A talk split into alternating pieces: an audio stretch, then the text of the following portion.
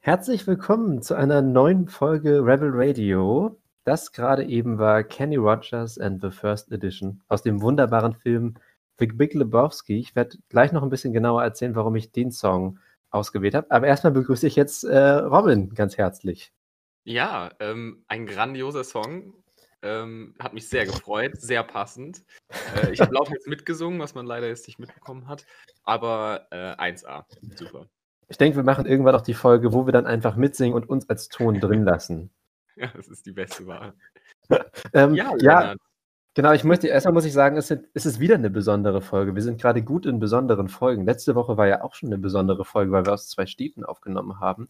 Und jetzt ist eine besondere Folge. Das erste Mal nehmen wir am Wochenende auf, äh, an einem Samstag, nicht an einem Freitag. Wir sind nicht um 14 Uhr gestartet, sondern um 14.39 Uhr. Na, ging dann rüber in die 14.40 Uhr.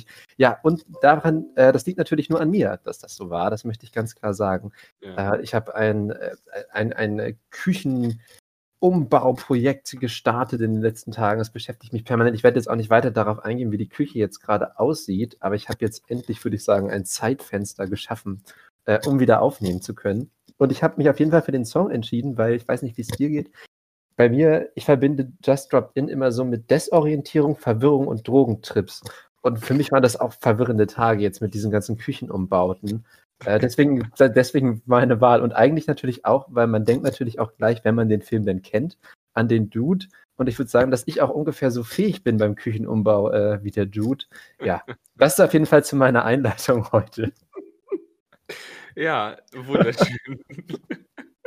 ja, es war jetzt ein, eine kleine Odyssee auch von meiner Seite, äh, irgendwie Länder dazu zu kriegen, dass wir jetzt irgendwann aufnehmen. Ähm, das Live-Publikum hat schon mitbekommen, ich musste eine kleine Pre-Show organisieren und habe jetzt eben sp spontan aus Peter Handkes die linkshändige Frau vorgelesen, ähm, um auch nochmal den Peter Handke-Beef ein bisschen aufleben zu lassen. Äh, war tatsächlich gar nicht so spannend. Ähm, ja, so viel ich dazu. ich wollte gerade sagen, du solltest auch herausstellen, dass es nicht so spannend war, weil sonst denken die Leute noch, wir werden zu so einem Peter Handke-Fan-Podcast. Nee, das wäre sehr problematisch. Ja, an der Stelle nochmal, falls es bisher noch nicht mitbekommen, mitbekommen hat, äh, wir sind keine Peter Handke-Fans oder ich explizit nicht. Es war, glaube ich, auch eines der Konzepte, die damals diesen Podcast angeführt haben, dass wir eigentlich äh, diesen Podcast gestartet haben, um Peter Handke eins auszuwischen. Und äh, Peter, wenn du zuhörst, äh, fick dich, Peter, fick dich. ja. Ich äh, gehe nicht ganz so stark davon aus, aber wer weiß. Mhm. Ähm, aber ich wollte gerade sagen, wir müssen das irgendwann nochmal ausführlicher erzählen mit deiner, ja. deiner Feindschaft zu Peter Handke. Ja. Das finde ich ist schon ein interessantes Thema. Ja. Ähm, gut, Robin, ich habe mir natürlich überlegt, ich könnte jetzt äh, zwei Stunden mal so ne, den, den Fachmann raushängen lassen, wie man eine Küche umbaut, aber natürlich wird das nicht passieren. Aber es wäre ein sehr witziges äh, Konzept. Ja. ähm, ganz kurz. Podcast mit Lennart Monterojas. Ja. Genau, ich wollte gerade sagen, also Robin, wirklich, ich muss jetzt erstmal, darüber muss ich erstmal reden. Ja, ich bitte. war gestern im Baumarkt und heute im Baumarkt. Ich weiß nicht, ob ich in meinem ganzen Leben vorher schon mal zwei Tage hintereinander in einem Baumarkt war. Erstmal, in welchem Baumarkt denn? Äh, ja, Bau, Bauhaus. Ähm, Bauhaus. In, in Bahrenfeld. Ist das schon Bahrenfeld? Ja, ich bin der Meinung. Ja, ich glaube schon. Genau, und ich weiß nicht, also Kannst du dir mich in einem, in einem Baumarkt vorstellen? Ich glaube, Lennart, niemand kann sich dich in einem Baumarkt vorstellen. Ja, ich wollte gerade sagen, weil das ist, also mal davon abgesehen, dass ich ja sowieso sehr wenig Klischeevorstellungen von Männlichkeit erfülle, aber ich finde, das ist nochmal so ein Punkt, wo das auch wieder raus Es soll ja wirklich Leute geben, und das wird ja häufig dann mit Männern verbunden, die stundenlang auch am Wochenende gerne in so einem Baumarkt sind und da langlaufen. Und ja. das habe ich nie verstanden. Ich habe nie verstanden, was anziehend ist an einem Baumarkt. Aber jetzt war ich tatsächlich mal da. Jetzt kann ich ein bisschen ein bisschen was erzählen, theoretisch. Ja, also eigentlich nicht. Aber ich wollte ich wollt es nochmal explizit erwähnen. Ich war zwei Tage sondern in einem Baumarkt. Und das hätte ich nicht gedacht, dass ich das in meinem Leben mal sagen würde. Ja, nächstes Mal nehmen wir das auf und laden das einfach als Folge hoch, wie du einfach durch den Baumarkt läufst und die Leute fragst, ja, ich, ich brauche so ein, so ein Brett. So ein Brett Irgendwas, was, ich brauche was, was ich an der Küche anbringen kann. Ich brauche sowas in, für die Küche halt. In, in weiß, bitte. Mit einer Schraube oder einem Nagel, aber da sind sie ganz frei. Ja. ja. Aber wirklich, also es war, ja, es war ein Abenteuer, äh, Abenteuer im, im Baumarkt. Das wäre vielleicht auch mal so ein ganz eigenes, ja, wenn wir mal irgendwann so anfangen, weißt du, dann so kleine Einspieler zu drehen für den Podcast und dann oh, so, ja. oh, Lennart im Baumarkt, jetzt die nächste Folge oder so. Ja, auf jeden Fall machen wir. Ja, dann erzähl doch mal ein bisschen. Also erstmal vielleicht, wie kam es denn dazu? Warum warst du überhaupt im Baumarkt? Genau, ja, wir haben äh, jetzt wirklich äh, das Projekt gestartet, unsere Küche umzubauen, mit der Hauptmotivation, dass dann ein Geschirrspüler da reinpasst. Nein, nicht die, Haupt, nicht die Hauptmotivation. Also generell äh, haben wir darüber geredet, aber das war für mich natürlich das Ziel, ein Geschirrspüler. Und dafür musste aber einiges gemacht werden. Dafür mussten wir einen Schrank abnehmen, den Kühlschrank woanders hinstellen, eine neue Arbeitsfläche bauen, äh, die alte Arbeitsfläche höher setzen. Das ist jetzt, was wir soweit gemacht haben in den letzten drei Tagen. Ähm, ja, genau. Und wir haben jetzt auch einen Geschirrspüler, der ist aber noch nicht angeschlossen. Also es, aber das war so das Projekt und ich bin dann doch erstaunt, wie viel man so in zwei, drei Tagen schafft. Ich finde fairerweise sollte man sagen, wie viel mein Mitbewohner in zwei, drei Tagen geschafft hat. Also ganz, ich würde sagen, das war jetzt keine Arbeitsteilung im, im klassischen Sinne. Ähm, ich stand viel daneben und ich habe halt mhm. einfach, ich habe halt Sachen zugereicht. Ja, das und, und, und, und, und interessiert geguckt. Und manchmal auch so ein bisschen was geil. Und das stimmt, ich habe zweimal gesägt. Ich habe zweimal gesägt. Ah. Ähm, das war super aufregend. Sägen, also Sägen, erklär das mal den Leuten da draußen als Experte, was ist Sägen? Ja, die Sache ist ja auch die, es gibt ja so viele Sägarten. Ich habe keine Ahnung, was für eine Säge. Das war, es war auf jeden Fall so eine kleine, dünne Säge.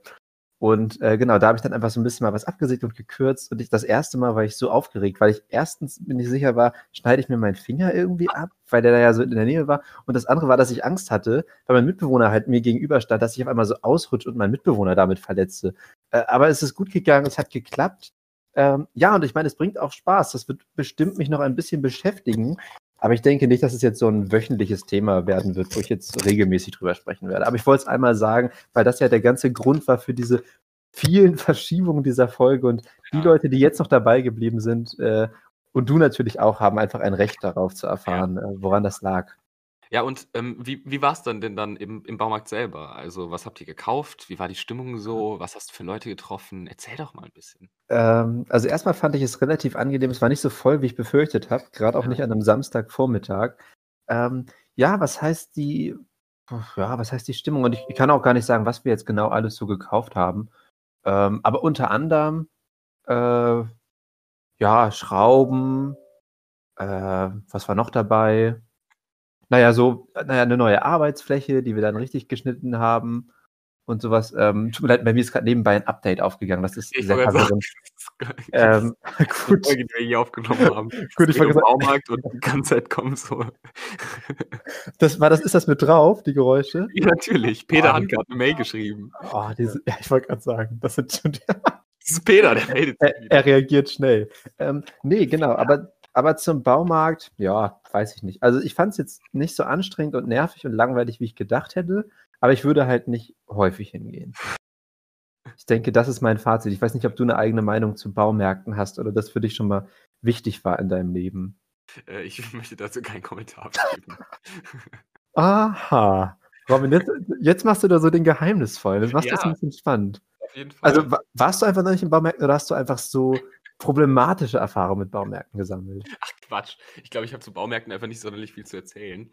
Äh, okay, wir haben früher, als, als, ich noch in Köln gewohnt habe, in der Nähe von einem, wie hieß das denn? Max? Max irgendwas? Es gab diese Baumarktreihe und die ist dann irgendwann pleite gegangen. Das war auf jeden Fall Max Bar. Max Bar hieß das, genau. Ähm, oh ja. Das war eigentlich immer, das war dann, wenn meine Mutter und mein Vater ähm, zum Baumarkt gefahren sind, war das schon von Kindheitstagen auf immer ganz spannend. Ist man immer mitgefahren. Ich war ein großer Fan von dem Gartencenter, weil da gab es dann immer so lustige Statuen von so Zwergen, die ihren Arsch zeigen oder von so einer Ente, die man sich in den Teich setzen kann. Und ich war immer enttäuscht, dass wir uns nie irgendwie so ein Wassersystem in den Garten gebaut haben, als wir noch einen Garten hatten. Und hast du so jedes Mal gedacht, jetzt, jetzt wird das mitgenommen? Äh, jedes Mal war es so, ist, ist, heute der Tag, ist heute der Tag, wo wir das Wassersystem im Garten installieren? äh, Spoiler, es war nie der Tag. Ähm, oh. Ja, das ist mein Ziel auch. Also deswegen mache ich den Podcast auch. Ich will damit erfolgreich und berühmt werden. Ähm, dann kaufe ich mir ein Haus und dann baue ich mir ein Wassersystem den Garten. Ja, endlich kennt man deine, deine wahren äh, Handlungsmotive. Ja, Handlungsmotivation. Ja, das, aber, aber ich muss wirklich mal sagen zu diesem Jahr, was sind da so für Leute, dass ich da wirklich, dann habe ich da irgendwie so gesehen, standen so zwei Männer mit einem kleinen Jungen und der kleine Junge hatte auch schon irgendwie so Schrauben äh, oder so in der Hand und ich dachte, der wird da wirklich schon so rangeführt in dem Alter, der muss das ja quasi später toll finden. Ja. Und, dann, und dann kam da eben so ein, so ein Stapel äh, vorbei und fuhr dann so frei. Und der Junge fand das irgendwie ganz toll und hat dem auch so hinterher geguckt und irgendwas dazu gesagt. Meinst du einen Gabelstapler? Ich meine, ein Gabelstapler. Ein Stapelwagen, ne? aber, aber ich bin, das Publikum kann sich bestimmt vorstellen, was wir, ja, ein, ein was? Ein Gabelstapler, genau. So, und ein Gabelstapler fuhr da lang und da hat man schon so gemerkt, oh, der Junge findet das jetzt schon toll, der wird bestimmt auch in 20 Jahren noch gerne im Baumarkt sein. Und dass ich dachte, vielleicht habe ich einfach ein bisschen diese Phase verpasst, so wie ich ja auch die These vertrete, dass man äh, Star Wars so richtig eigentlich erst, oh, ja, wenn man das Kind gesehen hat. So. Ja, ich wollte, das, ich wollte das nur schnell abgehakt haben. Also, wenn, wenn ihr Star Wars mögt, ähm, hört euch den Star Wars Podcast an. So, damit ist das Thema auch für heute äh, geschafft. ja, also das war es zu meinen Baumarkt-Sachen, Robin. Ja, wunderschön. Ähm, genau, ich weiß nicht, wenn, wenn du noch weitere Kommentare dazu hast, gerne, sonst, sonst springe ich schon mal zu der Liste von Themen, die ich noch besprechen möchte heute. Ja, spannend. Ich, irgendwie, ich bin heute ein bisschen kicherig drauf. Ich finde das, ja, das so bescheuert, dass wir jetzt irgendwie, wie lange jetzt schon eine halbe Stunde oder so über Baumärkte geredet haben. Also gefühlt eine halbe Stunde. Ich ähm, glaube, es war viel kürzer, aber das ist eben so. Baumärkte können auch die Zeitwahrnehmung vielleicht sogar dauerhaft verändern. Ja, ja, ähm, ich finde es auch gut, dass du eine Liste an Themen hast, die du gerne besprechen würdest. Ich bin nämlich Spoiler, ich habe mir Songs rausgesucht, ansonsten bin ich nicht vorbereitet. Ähm, ja, dann sind wir doch eine super Kombi, weil ich hatte jetzt nur den Song. Das heißt, du kannst die ganze Zeit die Musik übernehmen. Und ich rede ein, Ach so, okay, ich, so. rede ein Thema nach dem anderen quasi von meiner Liste ab. Dann, dann fang, fang mal an, hau mal richtig rein. Genau, und zwar, also ich wollte gerade sagen, es sind auch gar keine neuen Themen. Es ist jetzt also auch nicht so, dass du denkst, oh, da hätte ich mich mal drauf vorbereiten sollen, sondern das sind eher Sachen, die mir eingefallen sind, nochmal zu nachträglichen Folgen, wo ich dachte, das muss ich einfach nochmal klar oder richtig stellen. Sag mir bitte, dass es nicht auf die Star Wars-Folge bezieht, das jetzt nicht irgendwie. Nee, nee, aber tatsächlich geht es in der ersten um unsere Du-Listung und da ja. haben wir ja einmal auch über Star Trek gesprochen und auch über Star Trek Originals. Und da wollte ich eine Sache gerne richtig stellen. Da habe ich nämlich gesagt, dass es in den 60er Jahren eigentlich wenig interessante weibliche Fernsehfiguren gab, äh, die nicht, äh, sage ich mal, Klischeevorstellungen entsprochen haben. Und dass ich ja meinte, Star Trek bildet da für mich auch keine Ausnahme. Ich wollte aber gerne nochmal betonen, äh, dass das nicht an Gene Roddenberry lag, sondern dass Gene Roddenberry eigentlich was anderes vorhatte. Und zwar, dass in dem in der Pilotfolge von Star Trek, wo auch zum Beispiel William Shatner noch gar nicht dabei ist, aber schon Leonard Nimoy äh, als Mr. Spock, ist der erste Offizier noch eine weibliche Person, dargestellt von Majel Barrett. Und äh, was natürlich damals revolutionär war, es gab dann auch, nachdem dieser Pilot gesendet wurde, haben sich dann eben auch Leute beschwert, interessanterweise wohl auch äh, amerikanische Hausfrauen, und die meinten, was sei das denn für eine Frau, die verhält sich gar nicht wie eine Frau und das kann doch nicht sein. Und das ist ja irgendwie so fast schon militärisch äh, Rangordnung und so für eine, für eine Frau. Und auf jeden Fall gab es dann da Widerspruch und der Sender hat gesagt, nein, das machen wir nicht, das müssen wir ändern. Und daraufhin hat dann Majel Barrett, wie gesagt, das war die Darstellerin äh, des, äh, der ersten Offizierin, zumindest im Piloten, hat dann den Part der Krankenschwester übernommen. Also dann wiederum auch ein Bild, was viel eher wow, äh, in, ja. in, in, das Frauenbild der, der 60er Jahre passte. Äh, aber es war mir wichtig, das wollte ich nochmal erwähnen, dass Roddenberry da höchstwahrscheinlich, schätze ich mal, einer der ersten äh, Männer in der Fernsehgeschichte war, der zumindest dieses Konzept sich mal überlegt hat, äh, dann vielleicht auch mal doch einen höheren Posten mit einer weiblichen Person zu besetzen. Und das Schöne ist, wie das ausgesehen hat, kann man sich eben noch angucken, weil die Pilotfolge The Cage wird auch in der ersten Staffel von Star Trek Originals aufgegriffen und zwar als Rückblende. Da gibt es also zwei Folgen äh, The Cage, der Käfig. Und da sieht man dann den Piloten als Rückblende. Und da wird es, das wird eben als eine frühere Mission ähm, dargestellt. Genau, eben noch bevor, äh, noch mit einem, also da geht es dann eben um einen anderen Captain, unter dem dann Spock oder Mr. Spock auch gedient hat. Also wer sich das mal angucken möchte, kann sich mal äh, ja, die Doppelfolge The Cage von Star Trek Original Series angucken. Ist ganz interessant. Also gerade auch, wenn man dann so im Hinterkopf hat, äh, dass das so in den 60er Jahren noch entstanden ist. Ja, das war eine Sache, die mir sehr wichtig war. Ja, wunderschön. Ich, also, ich bin ein bisschen sprachlos. Ich weiß jetzt nicht, soll ich dazu was sagen? Kann ich dazu was sagen? Ähm, ich, danke für den Exkurs, Lennart. Ja, wie gesagt, mir sind halt so ein paar solcher Sachen nochmal aufgefallen jetzt. Äh, okay. Zu den letzten Folgen. Die kann ich quasi so ein bisschen abarbeiten, aber ich wollte dir vorher nochmal den Raum geben, etwas darauf zu erwidern. Äh, kann, ich kann nicht mehr. Nee, ich kann, kann dazu nichts sagen. Okay, das ist, das ist, in, um, das ist in Ordnung. Um Pedanke zu zitieren, ich spreche nicht mit Journalisten. An der Stelle, ja. oh, Robin, jetzt hast du aber die Karte schon früh gespielt. Ich glaube, die zieht sich ein bisschen durch die Folge. Mit dem Pedanke. Oh, nee.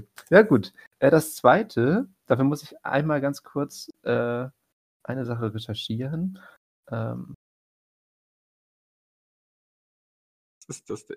Ja, und jetzt stumm, stellt er sich einfach stumm und recherchiert so ein bisschen fröhlich vor sich hin. mein, ich, ich, hatte schon das meiste angegeben, ich musste nur noch mal genauer suchen. Deswegen hätte ich jetzt mehrere Minuten mich ausgeklinkt, hätte ich natürlich nicht gesagt, ja, Robin, bis dann. du hast doch gar nichts gesagt, du warst einfach weg und es war Stille. Ich habe es ja nicht mal angekündigt, deswegen sowas will ich natürlich nicht machen. Genau, zweite Sache bezieht sich zur Folge von letzter Woche als wir über Köln und Sommerland geredet haben. Ja.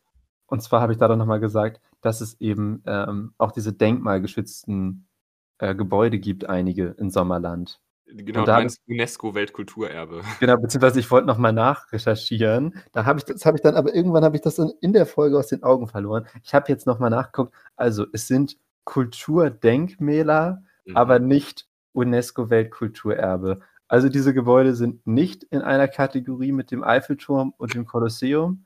Warum das jetzt so ist, weiß ich nicht. Kann man bestimmt auch drüber diskutieren und streiten. Aber genau, es sind Kulturdenkmäler, es sind keine UNESCO-Weltkulturerbe. Auch das war mir wichtig, einmal das klarzustellen. Okay. Danke, Lennart. Gerne. So, und jetzt, Robin, jetzt kommt, ähm, obwohl, weiß nicht, hast du gerade schon Musik? Möchtest du erst noch eine Musik, weil ich möchte, das nächste ist ein bisschen ein längeres Thema, über das ich nochmal reden möchte. Ja, okay, ich kann gerne Musik spielen. Ich gesagt, dann, dann lass uns kurz eine Musikpause machen. Dann habe ich jetzt schon mal nämlich zwei von vier Themen, die mir wichtig waren, besprochen. Und ja, auf das nächste freue ich mich auch sehr. Das hat auch wieder Bezug zu einer unserer früheren Folgen.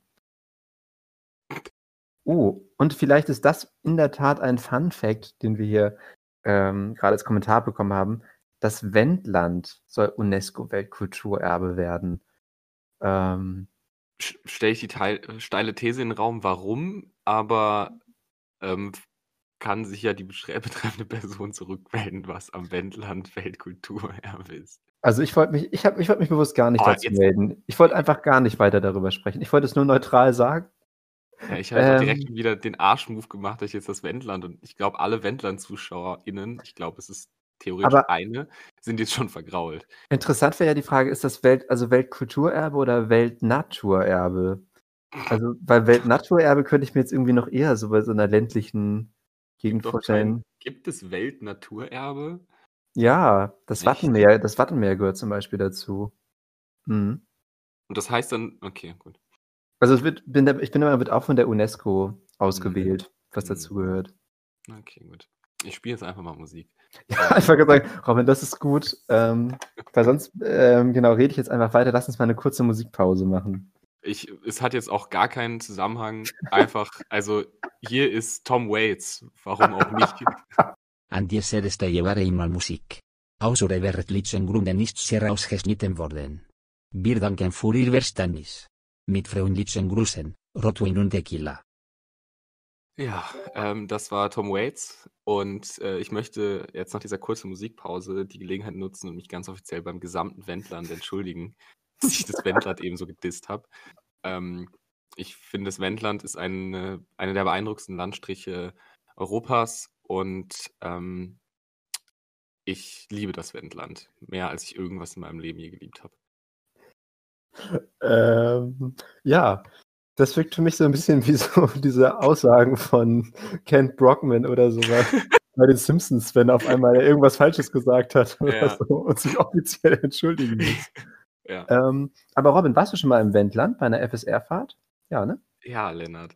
Ja, weil ich war, weil ich glaube, wir waren noch nie zusammen auf einer FSR-Fahrt. Echt? Okay, ja gut. Ich dachte, hatte das jetzt schon fast als, nee, nee. Ähm, als Angriff gesehen. Ja, Nein, vielleicht sollte man an der Stelle erklären, Lennart und ich sind beide äh, in der Fachschaft äh, des, äh, der Germanistik. Und äh, da ist die Fachschaftsfahrt und auch die Lesefahrten äh, immer in kleinen, schönen kleinen Häusern im Wendland. Und deswegen kennen wir beide das Wendland auch ganz gut. Also es war jetzt einfach auch nicht nur irgendwie so ein Schuss ins Feld, sondern äh, das Wendland ist wirklich grandios. Ich mag es auch um, gerne.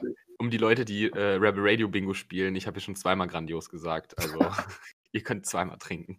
uh, spannend. Ja, Ich da, oh, hoffe, ich, ich, ich kenne noch nicht die Regel. Das müssen wir mal durchsprechen. Ich glaube Ähm, auch nur wir spielen die Regeln. Und selbst Okay.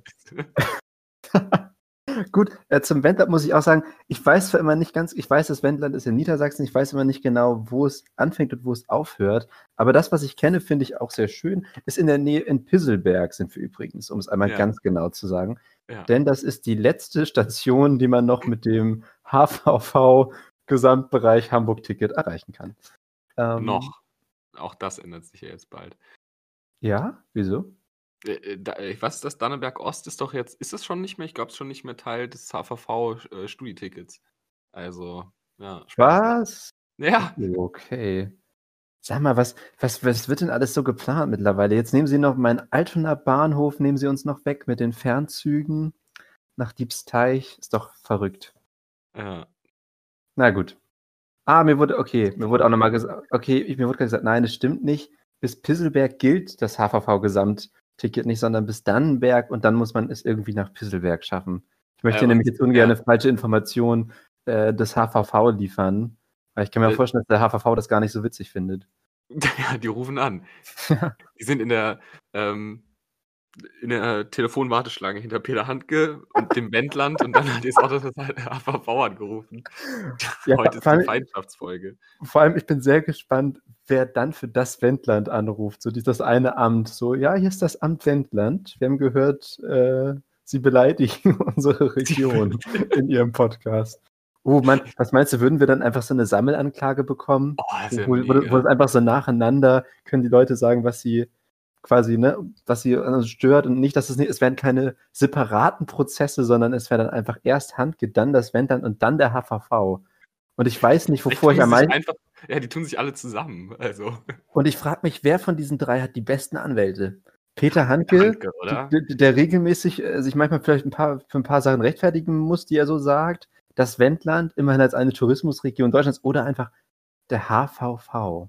Ich glaube wahrscheinlich der HVV, weil so wütend wie ich und jede Person, die ich kenne, die in Hamburg lebt, auf den HVV ist, ich mal dass die permanent verklagt werden. Ich mag den HVV. Okay, das lasse ich mal das. Ich denke auch HVV, weil ich verbinde deutsches Bahnwesen immer mit guten Anwälten oder Anwältinnen. Ja, die Bahn verbindet. Wunderschön. Oh, Leute, ey, was Gut. heute wird, ja. Hm? Ja, es ist, eine Gut. sehr, es ist eine sehr unstrukturierte Folge. Ich finde es, Ähm, ja. Aber ich, ich, find's Sag's auch mal ganz, ich finde, es ist ja so ein bisschen, für mich ist die Folge halt, als wären wir so in der Mitte einer Staffel. Uh, ja, ganz, ganz kurz, hier wurde eben im Chat was Gutes. Ich, äh, ist bestimmt wunderschön und witzig, was du zu sagen hast. Aber Ja, ich, ich, kann warten, kein Thema. Ich meine, das Wendland hat immer noch Gorleben. Ich habe so ein bisschen Angst, dass Rebel Radio da- das zweite Gorleben wird und sich dann Leute da auf die Schienen legen und Widerstandskämpfe und dann gibt es halt auch so goldene X, alle gegen, alle gegen Rebel Radio und das wird das neue große Ding.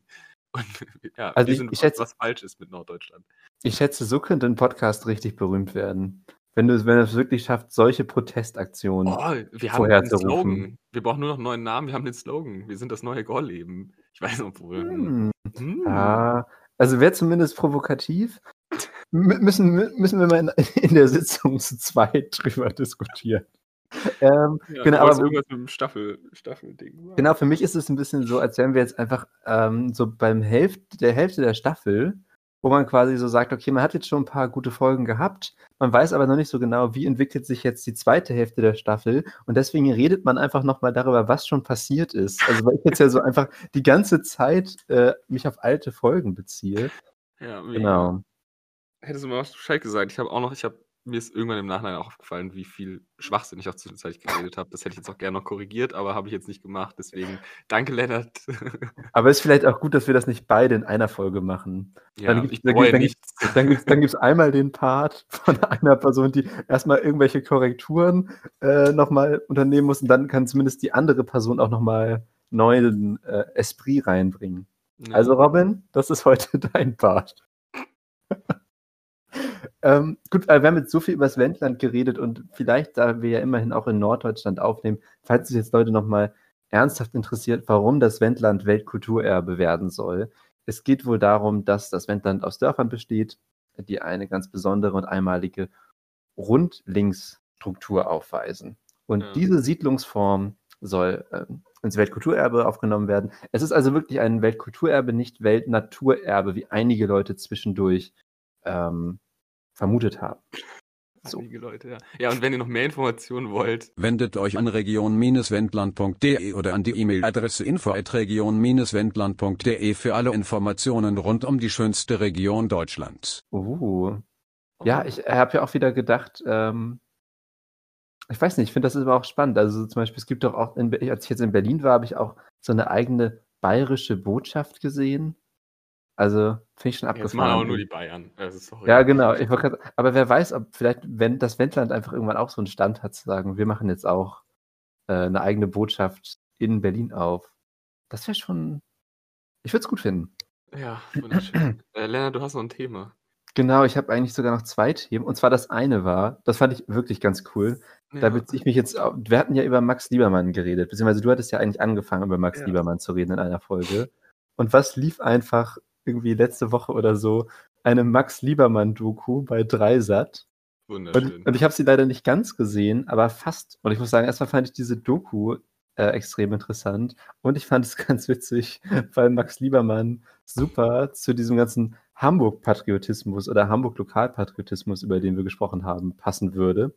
Und vielleicht auch nochmal das explizit nochmal erwähnen kann äh, mit, sage ich mal, ähm, der na, was wollte ich sagen? Ähm, wir machen ja nochmal eine eigene Hamburg-Folge, aber ich wollte es einfach schon mal vorher sagen. Ähm, genau, und zwar ist es so, dass Max Liebermann ja irgendwie in Berlin aufgewachsen ist und in Berlin geboren ist, aber er fand dann wohl irgendwie Hamburg irgendwie jahrelang richtig toll und hat immer gesagt, dass er Hamburg als Stadt viel interessanter findet. Unter anderem, weil er meinte, die Hamburger Villen wären viel weniger protzig als die Prachtbauten in Berlin, was mhm. ich ganz spannend fand, als ein Punkt, dass er das sehr angenehm fand. Und generell meinte er irgendwie, dass er so in der Stadt Hamburg ganz viele ähm, ja, tolle Bildmotive so gefunden hat. Und ja. auf jeden Fall, wo immer auf lange Zeit immer mal wieder so ein bisschen überlegt hat, zieht er jetzt mal nach Hamburg, hat es dann äh, doch nicht gemacht. Aber ich wusste halt vorher überhaupt nicht, bevor ich diese Doku gesehen habe, dass es überhaupt diesen Hamburg-Bezug bei Max Liebermann geht. Und ich dachte so, es sind einfach zwei Themen unseres Podcasts, ähm, die sich so ähm, ja, gleich miteinander verbunden haben. Einmal über Max Liebermann zu reden und dann ja noch die Hamburg-Folge, die wir vermutlich noch aufnehmen. Mhm, ja. So. Also es ist viel, äh, viel zusammengekommen. Ja, und das letzte, das würde ich echt erst ein bisschen später machen. Das ist eher so ein bisschen, geht in Richtung äh, eines Tipps, so wie du das mit einem Album-Tipp gemacht hast letzte Woche, aber ein bisschen, würde ich sagen, in einem anderen Format. Ja, okay. Ähm, wenn wir jetzt schon so dieses also, weil wir sonst heute kein zentrales Thema haben, das ist so ein bisschen die spontane Chaosfolge.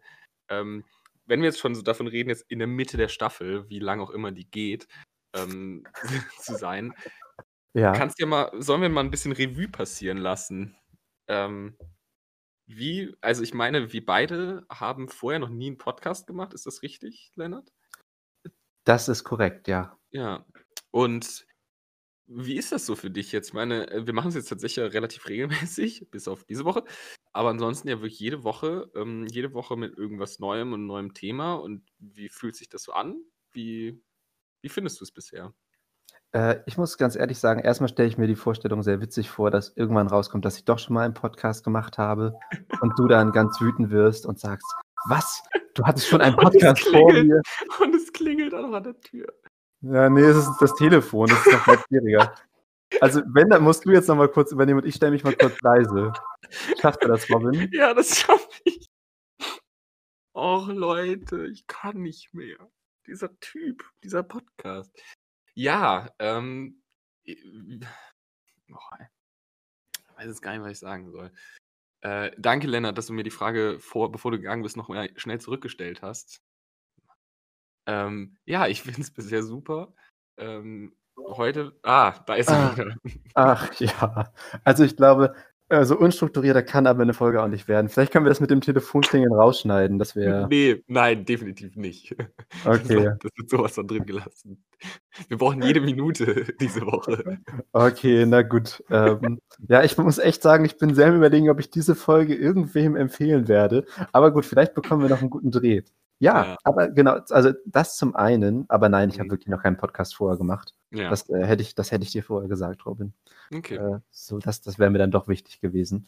Nein, und ich muss sagen, ich finde es bisher äh, richtig super. Also ich muss sagen, es gab eigentlich keine Folge bisher, die mir keinen Spaß gemacht hat. Ich fand es sowohl mit den Top 5 Themen bisher toll, also einfach, weil ich es auch richtig interessant fand, mich mit dir darüber zu unterhalten.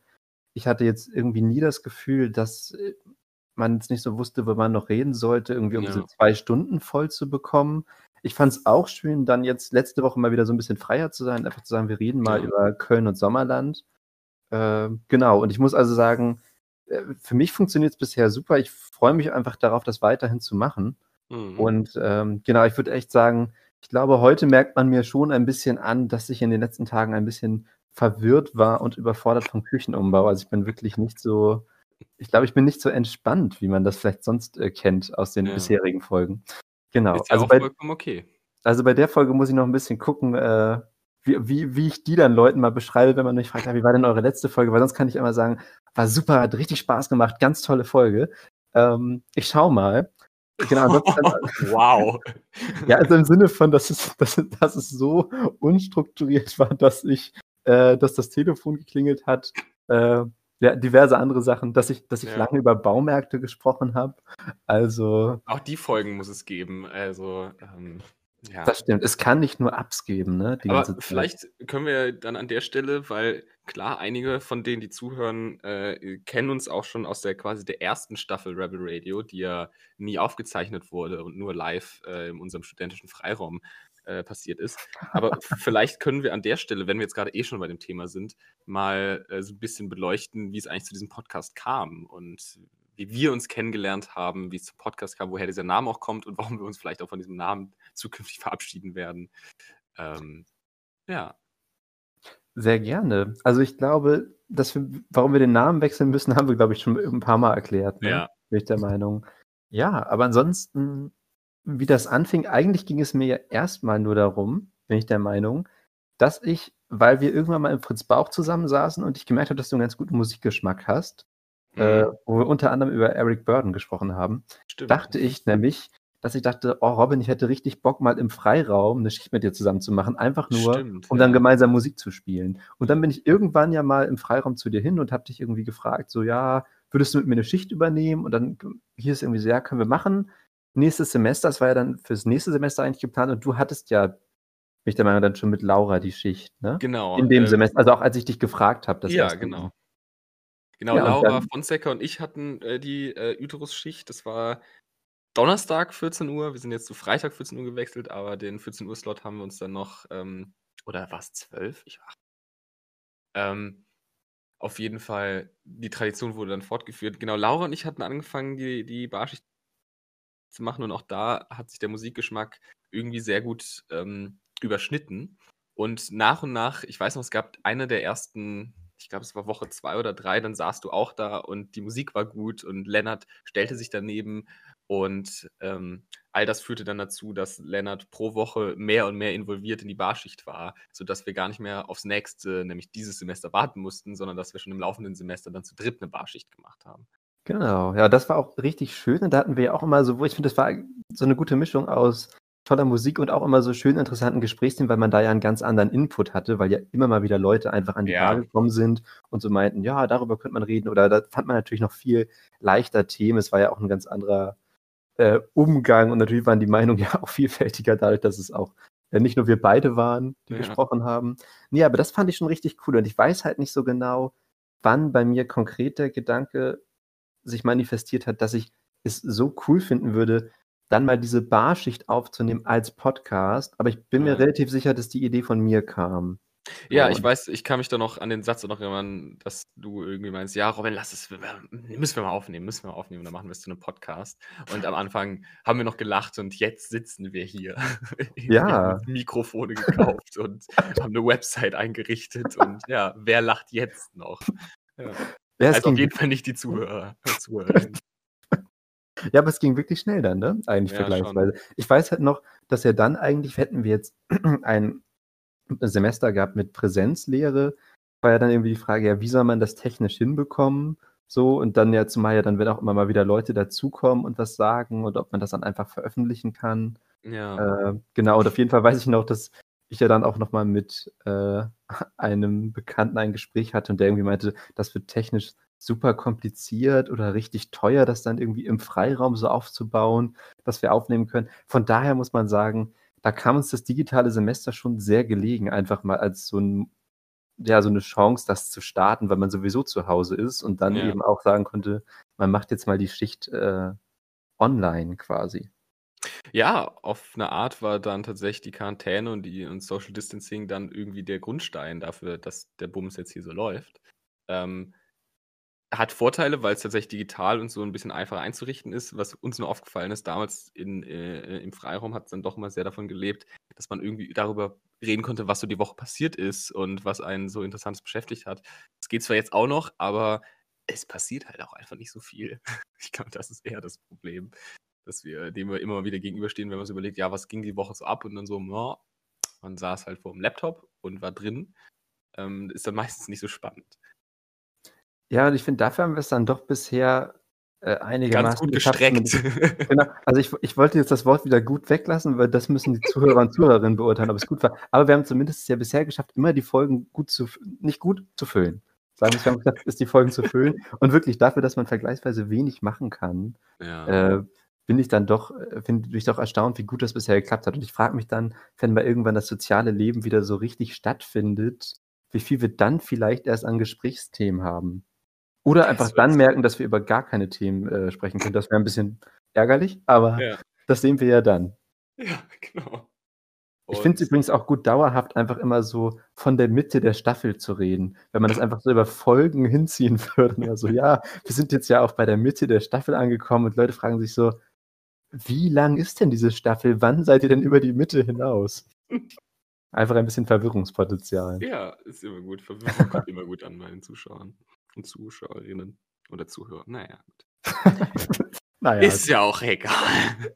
Ja, aber Robin, ich habe jetzt ja wirklich viel ähm, über, über meinen Küchenumbau erzählt. Ja. Vielleicht ähm, würde ich dann dich einfach jetzt auch gerne mal fragen. Äh, wie geht's dir eigentlich? Du bist wieder zurück in Hamburg, bist du gut angekommen? Und wie war denn so deine Woche eigentlich? Ja, ähm, nee, ich bin gut wieder äh, äh, in Hamburg angekommen. Wann haben wir aufgenommen? Am Freitag, genau. Ach, Ja. Köln war dann auch die nächsten Tage noch sehr schön. Es war einfach sehr schön, die alten Leute äh, mal alle wiederzusehen, Friends and Family. Und das Wetter war grandios und äh, ja, wir hatten ja dann in der Folge viel drüber geredet, aber man, wenn man dann, ich habe es mir im Nachhinein nochmal aufgefallen, wenn man dann irgendwie in der Heimatstadt ist und dann reflektiert man viel und denkt über vergangene Zeiten nach und über die Zukunft nach. Und für mich ist Köln auch irgendwie immer so ein Ort, wo ähm, der, also in Hamburg denke ich immer über die letzten Wochen, Ta also Tage, Wochen und Monate und die nächsten Tage, Wochen und Monate nach. Und sobald ich dann mal in Köln bin, fange ich dann immer an, in Jahresabschnitten zu denken, weil ich jetzt Köln irgendwie so mit so einer Zeit verbinde, in der es auf einmal in die weite Welt hinausgeht. Und jetzt, wenn ich dann wieder da bin, denke ich so, ja, wie war es, als ich letztes Mal in Köln war oder letztes Jahr oder bevor ich nach Hamburg gezogen bin. Und dann auf einmal ist man vor der Pubertät und fragt sich, was eigentlich schiefgelaufen ist. Aber das ist eigentlich immer ganz schön, ähm, in Köln zu sein, ähm, die Zeit da zu genießen. Aber auch da wieder, ich habe mich total gefreut, wieder nach Hamburg zu fahren. Es war wunderschön, wieder hier anzukommen. Äh, kleiner Tipp, wenn man wegfährt, vorher aufräumen. Immer, immer die bessere Idee, als man kommt in sein Zimmer und man denkt so, ja, hättest du es mal gemacht. Danke, Vergangenheitsrobin, dass du so faul warst. Jetzt muss Gegenwartsrobin wieder aufräumen. Aber ja, das war dann auch okay. Äh, ich hatte eine recht produktive Woche, obwohl das eigentlich gelogen. Äh, ich hatte eine relativ produktive Woche. Ähm, äh, Stark, aber- Robin. ja, super, ne? Aber doch ein paar Fortschritte gemacht bei äh, arbeitstechnischen Sachen. Das Skandalseminar läuft jetzt in der Vorbereitung. Also ich beschäftige mich mit literarischen Skandalen für die Arbeit. Ähm, das läuft voran. Und ansonsten, ich war zwischenzeitlich in Lüneburg, das war sehr interessant. Äh, Lüneburg war ich noch nie und es ist auch schön, mal jetzt ein bisschen Norddeutschland kennenzulernen. Ich habe jetzt in den letzten zwei Jahren Lübeck gesehen und Kiel gesehen und Buxtehude gesehen und das Wendland gesehen und jetzt habe ich noch Lüneburg gesehen. Äh, also alles außer Bremen ist jetzt, glaube ich, in der Tüte. Also die, die, wichtigen Sachen hast du gesehen. Die quasi. wichtigen Sachen habe ich gesehen, ja. Äh, Sommerland fehlt natürlich noch. Äh, Sommerland, Bremen, Hannover, der ganze Bums. Aber ja. Ja, genau. Ich finde auch, also ich find, Sommerland ist schon auf jeden Fall mit Lüneburg äh, auf einem Level. Ja. Das kann man, kann man schon sagen. Ja, wie fandest du Lüneburg? Es ist eine wirklich schöne Stadt. Also, ähm, es ist vor allem nicht groß, es ist studentisch, Altstadt und die Sonne hat geschienen, man läuft durch die Gegend und ähm, man ist schnell aus der Stadt raus und ist dann auch schnell im Freien und auf den Feldern. Und die Innenstadt ist halt äh, bei dem Wetter voller Studierender und voller äh, junger Menschen. Ähm, aber es ist einfach mal ganz angenehm, über die Straße zu gehen und nicht Angst davor zu haben, ob man jetzt überfahren wird oder angehupt oder eine Ampel oder Polizei.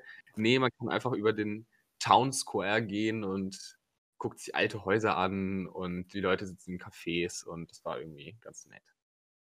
Ich muss auch sagen, ich finde Lüneburg auch richtig schön. Ja. So, also und man ist, ist ja auch in einer halben Stunde da. Das hat mich ja so überrascht. Das fand ich dann irgendwie sehr beeindruckend. Ja, und im Semesterticket mit drin.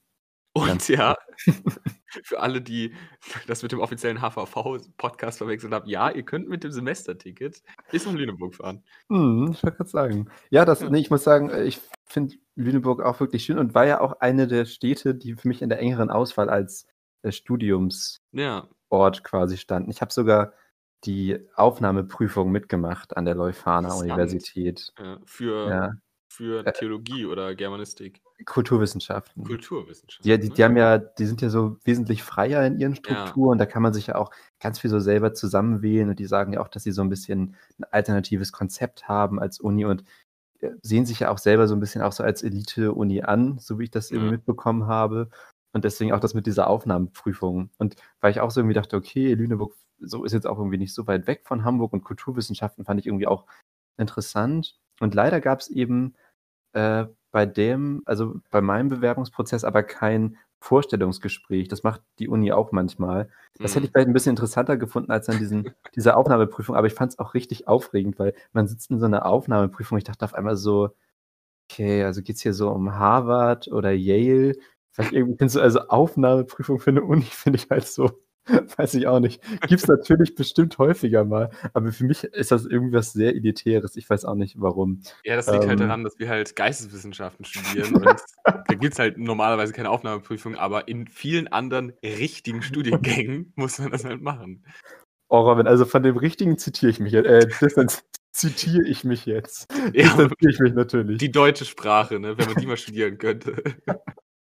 ähm, ja, aber auf jeden Fall war es dennoch richtig cool in dieser Aufnahmeprüfung zu sitzen. Und ich weiß halt noch, eine Aufgabe war dann, oh, das war so ein, so ein längerer Aufgabenteil, dass man quasi ähm, erfundene Sprachen äh, hatte und man hatte dann immer so ein paar, äh, daraus musste man dann so bestimmte grammatikalische Regeln ableiten oder sowas. Mhm. Oder dann irgendwie sagen, welcher Begriff würde dann wahrscheinlich da stehen. Und das fand ich irgendwie nur so als Aufgabe sehr äh, ungewöhnlich und kreativ. Genau, auf jeden Fall bin ich natürlich dann nach dieser Aufnahmeprüfung weg und habe äh, nicht damit gerechnet, dass ich da bestanden habe so, äh, und angenommen werde. Und dann hatte ich mich ja auch schon auf Hamburg so ein bisschen eingerichtet. Und dann, als ich mich schon in Hamburg eingeschrieben hatte, kam dann auch die Zusage noch aus Lüneburg. Hm. Also ich wäre wohl doch angenommen worden, aber im Nachhinein bin ich sehr froh darüber, äh, in Hamburg studiert zu haben, weil es dann doch für mich die Stadt ist, die ich einfach schöner finde und äh, ich best also bestimmt auch in Lüneburg es super schöne Ecken und Gegenden gibt, aber ich bin schon sehr dankbar, die Erfahrung gemacht zu haben, die ich in Hamburg gemacht habe und dann auch die vielen wunderbaren Menschen äh, kennengelernt zu haben, die ich in Hamburg kennengelernt habe. Und von daher denke ich, das war schon ganz gut, dass ich äh, hier geblieben bin. Oh, Oder dass ich hier geblieben, nach Hamburg gezogen bin. Ja, auch. gut. Genau, aber das noch zu Lüneburg fiel mir nur noch mal dazu ja. ein. Ja, Leute, ist eine schöne Stadt. Fahrt nach Lüneburg. Oder auch Lübeck. Ich ähm, hat bei mir auch ein bisschen gebraucht, bis ich wusste, was was ist. Aber jetzt habe ich es, glaube ich, drauf. Alter. Wo ist das mit dem Marzipan? äh, keine Ahnung. Ey, ganz, Ja. wo, wo ist denn das mit dem Marzipan? Das ist Lübeck, ne? Ja, Robin. Ja, und die Leuphana ist aber in Lüneburg. Ja, Robin. Und was davon ist die Hauptstadt der Hanse gewesen? Lüneburg. Lübeck. Lübeck, okay. Aber schreibt das mal einfach Und in Lüneburg zu, die finden das bestimmt auch toll, die Leute da. Ja, ja genau. Die Hanse hatten wir nämlich auch Die mal. Hanse. Und komme ich mit dem HVV-Ticket nach Lübeck? Gute Frage. Das ist, Kommt was die Leute wissen wollen. Gute Frage kommt man nämlich nicht. Man kommt Okay. nämlich nur bis eine Station vor Lübeck. Und da muss man nochmal ein Ticket Ah, äh, lösen. belastend. Ja. Also, vielleicht sollten wir einfach echt mal also anfragen, ob der HVV einen offiziellen Podcast haben möchte. Und wir geben nur so zwischendurch ein paar Facts, so, die wir dann mal einbauen in unseren Podcast. Aber ich habe nicht den Eindruck, dass sie uns annehmen würden. Aber immerhin haben wir heute schon zwei bis drei richtige Infos ähm, vermittelt. Aber ich bin mir nicht ganz sicher. Aber das mit Lübeck weiß ich, dass man da nicht hinkommt und ich weiß, dass man nach Lüneburg kommt. Schon mal gut. So. Äh, soll, sollen, wir, sollen wir noch Musik spielen? Ähm, ja, auf jeden Fall. Ich glaube auch. Also mach, mach gerne was an. Ah ja, ich habe was Passendes, glaube ich. Ich hoffe, das funktioniert jetzt. Auch da wieder, ich glaube, das sagen wir auch jede Folge. Ich hoffe, das funktioniert jetzt. Das werden wir ja sehen. Das bräuchte man vorher nicht anzukündigen, aber gut. Hoffen wir mal, das funktioniert. So, so wird es spannender für die Zuhörer und Zuhörerinnen.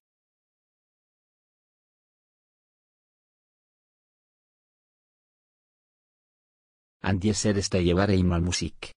Außer Vertlichen Grunden ist herausgeschnitten worden. Wir danken für Ihr Verständnis. Mit freundlichen Grüßen, Rotwein und Tequila. Ja, äh, Robin, kannte ich jetzt gar nicht den Künstler, Künstlerin. Kannst du ein bisschen was äh, zu Coco Taylor sagen? Sehr gerne. Ich kann immer was zu Coco Taylor sagen. Ah, spannend. Äh, Coco Taylor ist eine der bedeutendsten, bedeutendsten äh, Bluesmusikerinnen äh, der amerikanischen Musikgeschichte. Ich weiß nicht, der Spitzname, ich glaube, äh, The Blues Queen of Chicago oder so. Muss man nochmal, oder Voodoo Woman kennt man vielleicht auch von ihr, ist ein recht bekannter äh, Blues-Klassiker. Coco Taylor ist Hm. der Hammer, also eine Stimme wie sonst was und auch ein Auftreten immer wieder gehabt. Ähm, ich bin ja großer Blues-Fan, ähm, gerade dann alles zwischen den 20ern bis zu den 60ern. Äh, und da ist natürlich der Chicago Blues nochmal eine ganz eigene Liga und da ist Coco Taylor halt mit die bedeutendste Künstlerin. Ähm, ja, Wang Dang Doodle ist so ein Klassiker. Ich musste irgendwie an diesen Titel denken, weil ich habe das Gefühl, diese Folge ist heute auch ein bisschen Wang Dang Doodle. Das habe ich, genau, das habe ich auch. Ich hatte, das passt Ja. einfach. Der Titel passt einfach zu unserer Folge heute. ja. Schön. Also Empfehlung an der Stelle. Äh, Ja. Erstmal natürlich, wer sich noch nicht so viel mit Blues und Chicago Blues auseinandergesetzt hat, das ist schon mal per se eine Empfehlung. Und dann nochmal explizit Coco Taylor. Spannend. Ja. Robin, ich habe äh, noch wieder zwei Sachen anzusprechen. Äh, aber die sind, die sind nicht auf meiner Liste, das ist nur generell. Also zum einen möchte ich wirklich nochmal, weil mich das ein bisschen beschäftigt gerade, sollte ich irgend, in irgendeiner Form äh, Einwohner oder Einwohnerin des Wendlands äh, beleidigt haben in dieser Sendung, dann tut mir das sehr leid. Also sollte es ironisch geklungen haben, ich meinte es nicht ironisch. Ich mag das Wendland wirklich, auch wenn ich es nicht gut kenne, das habe ich ja auch gesagt, aber ich kenne mich ja auch nicht Bier, mit Bier nicht gut aus und dennoch mag ich es. Also wow. ähm, ja, ich, ich, das ist auch nochmal ein Rückgriff auf eine andere Folge. Ja. Aber ans, also tut mir auf jeden Fall leid, äh, sollte das verletzend gewirkt haben. Äh, ich mag das Wendland sehr gerne und das mit der Botschaft in Bayern, das ist auch was, das würde ich mir auch für Sommerland wünschen, äh, in Berlin. Die bayerische Botschaft in Berlin. Ich ein bisschen durcheinander gekommen. Egal. Also auf jeden Fall sollte das äh, nicht bedeuten, dass jetzt irgendwie das so, das Wendland sich dementsprechend aufspielen würde, dass es die einzige Region wäre, die eine weitere Botschaft in Berlin bräuchte. Ich würde auch für die sommerländische Botschaft sofort nach Berlin gehen. Ich bin nur bisher nicht gefragt worden. Ähm, Äh, genau. ich glaub, Wo- das ist Wollte ich nur noch mal klarstellen. Ja. Die Einladung als Botschafter des Sommerlands ist bestimmt in der Post. Also es kann sich nur noch um Tage, Tage Das kann bei mir sehr gut sein, weil ich ja auch manchmal nicht so immer nach meiner Post gucke. Oh, aber das wäre schon Hammer, ey. Botschafter von Sommerland. Ja. ja, nee, an der Stelle vielleicht gesammelt und ganz ehrlich, das Wendland ist wirklich schön. Also, ja, ich war Ja. da vorher noch nie und bin da dann mit der Fachschaft das erstmal hingefahren. Und als jemand, wie wir ja letzte Folge etabliert haben, der nicht aus Norddeutschland kommt, äh, war ich sehr angetan. Und auch angetan davon, dass man mal in die Ferne gucken kann. Das kenne ich irgendwie so gar nicht. das fand ich irgendwie sehr schön, dass man einfach ein bisschen Landschaft hat. Und ja, auch da Empfehlungen, fahrt ins Wendland, Leute. Gerade wenn ihr in Hamburg seid und vielleicht sogar noch Studierende, äh, dann kommen wir, wie wir etabliert haben, fast gratis äh, bis nach Pisselberg, aber auf jeden Fall schon mal ins Wendland rein. Ja, und es geht bis nach Dannenberg. Das möchte ich auch nochmal offiziell sagen, dass ich echt, dass wir zumindest ein paar Infos auch sagen, die korrekt sind, was das HVV-Thema ja, angeht. Auch, achso, ja. Ähm, Ost kommt man nicht mehr hin, Leute. Okay, das, da bin ich mir jetzt wieder nicht sicher, das musst du dann übernehmen, im Zweifel, beim HVV-Gespräch. Ja, ähm, ähm, gut. wenn sich der HVV meldet, es tut mir auch da wieder leid, ich entschuldige mich jetzt hier offiziell auch beim HVV. Ähm, nur bei Peter Handke nicht. Aber sonst, wir, wir, wollen in dieser Folge niemanden beleidigen, bis auf Peter Handke. Da ist es, glaube ich, okay. Ich wollte gerade sagen, aber das ist schon mal gut, weil jetzt haben wir nur noch, dann, die, die, dann ist es nur noch eine Partei, die uns quasi anklagen würde vor Gericht, ja. da drei. Ich glaube, das macht schon einen Unterschied. Ja, das, das kriegen wir dann, glaube ich, ganz gut hin. Andererseits, wenn ich, wenn ich Botschafter von Sommer, dann wär, bin ich dann nicht immun. Diplomatische Immunität. Ich glaube, so funktioniert das nicht. Aber es wäre super, es wäre super, das einfach erst so vor Gericht nochmal so nachzufragen. Ähm, ich bin Botschafter von Sommerland. Kann ich überhaupt wegen irgendwas angeklagt werden? Recht, ach, es tut mir leid. Euer Hoheit, gehen Sie. Sie, Sie, Sie. Eure Exzellenz, Sie sind der Botschafter. Lassen Sie den Mann hinaus. Herr Handke, was fällt Ihnen ein? Wie können Sie fragen? Oh Mann. Ja. Das so ich sehe auch auf einmal auch so irgendwie den, den, Staatsanwalt. Warum haben Sie mir nicht gesagt, dass ich hier einen Botschafter anklage? Ich entschuldige mich. Ja. Verzeihen Sie mir. Ähm, gut, aber und das andere Thema. Ja. Ich wollte die Frage gerne, wir sind da jetzt einfach so ein bisschen von weggekommen, aber ich würde die Frage eigentlich gerne zurückstellen im Sinne von äh, Rückblick jetzt auf die ersten Folgen und wie es für dich eigentlich war und wie du es bisher findest. So, unseren Podcast. Ähm, ich bis zum bestimmten Grad recht ähnlich. Also auch da, ähm, es hat dann irgendwie, es entstand ja dann auch das Digitale irgendwie als spontane Idee. Ähm, und ist dann jetzt doch recht schnell irgendwie äh, zu etwas geworden, das wir regelmäßig und gerne machen. Ähm, ich war dann auch dieser Moment, als ich dieses Mikrofon ausgepackt habe und als wir diese Webseite hatten und ich war so, irgendwie ist das, es ging jetzt alles schnell. Also ich meine, wir haben, ich, was, ich kann gleich mal nachgucken, um die 15, 16 regelmäßige, regelmäßig zuhörenden Menschen, was jetzt noch nicht, also das sollte sich noch nicht zu Kopf steigen. ähm, aber ich finde es total cool, irgendwie so ein, ähm, so 'n Outlet zu haben, um über alles Mögliche zu reden und wirklich zu sagen, das kann man irgendwie zusammen gemeinsam gestalten. Ähm, auf der anderen Seite, um mal irgendwie ein ernsteres Thema anzusprechen, ich habe schon gemerkt, ähm, finde ich interessant, wie sich das verändert vielleicht auch in der Zukunft, dass ich das schon nicht immer ganz einfach finde. Ähm, also, ich hatte das ab und zu nach Folgen, wo ich so gemerkt habe: „Boah, so dieses zwei Stunden am Stück reden und auch so dieses man achtet immer darauf, was die andere Person sagt und kann man daran anknüpfen?“ und auch irgendwie, ich fand das im ersten Moment so ein bisschen äh, gewöhnungsbedürftig, direkt eine, ich hatte äh, am Anfang noch, noch mal mehr irgendwie eine Person im Kopf, die immer, äh, die irgendwie eine Zensur durchgebracht hat, im Sinne von, da hören jetzt Menschen zu und auch seitdem wir das aufzeichnen, äh, die Angst davor, nicht was Falsches zu sagen, aber vielleicht auch Leute äh, auf dem falschen Fuß zu erwischen, falsch verstanden zu werden und einfach auch so einen gewissen Anspruch an sich selber und an die Themen, weil wir zwischenzeitlich über sehr ernste Themen gesprochen haben und das auch weiter gerne tun wollen, fand ich das zwischenzeitlich schon, ich will jetzt nicht sagen nervenaufreibend, aber schon irgendwie nicht immer ganz leicht, damit umzugehen, zu wissen, okay, da hören jetzt live schon Leute zu und auch im Nachhinein hören sich Leute an und es ist jetzt permanent irgendwie festgehalten, weil die Sachen, die du dann doch vielleicht relativ spontan gesagt hast,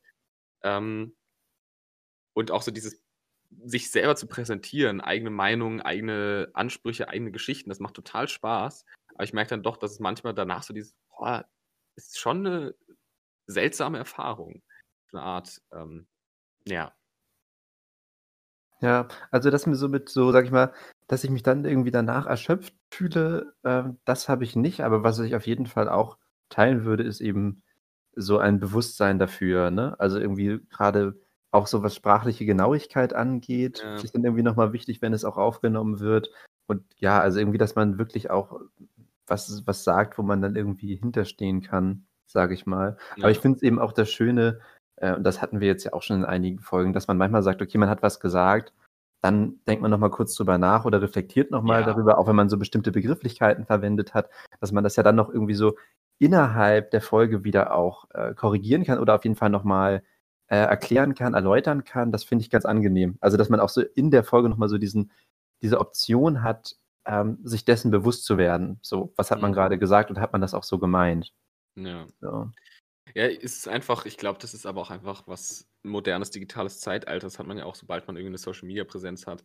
Ähm, so sich selber und eigene Meinung auch einer Öffentlichkeit zu präsentieren. Ich meine, wir haben ja den Vorteil, dass wir derzeit und ich glaube in der nächsten Zeit ähm, irgendwie ein Publikum und Leute, die uns kennen, hören uns zu. Und da hat man ja dann irgendwie, ist man jetzt noch nicht einer breiten Öffentlichkeit ausgesetzt. Aber wie gesagt, ich finde das schon irgendwie ein, ein interessantes Phänomen, ähm, was das im eigenen Kopf macht und dass das auch, wie gesagt, ich finde es jetzt auch nicht immer anstrengend, aber schon auf Dauer, ich merke, dass das irgendwie was mit einem macht, wenn man weiß, da hören Leute zu und man selber sagt dann Sachen.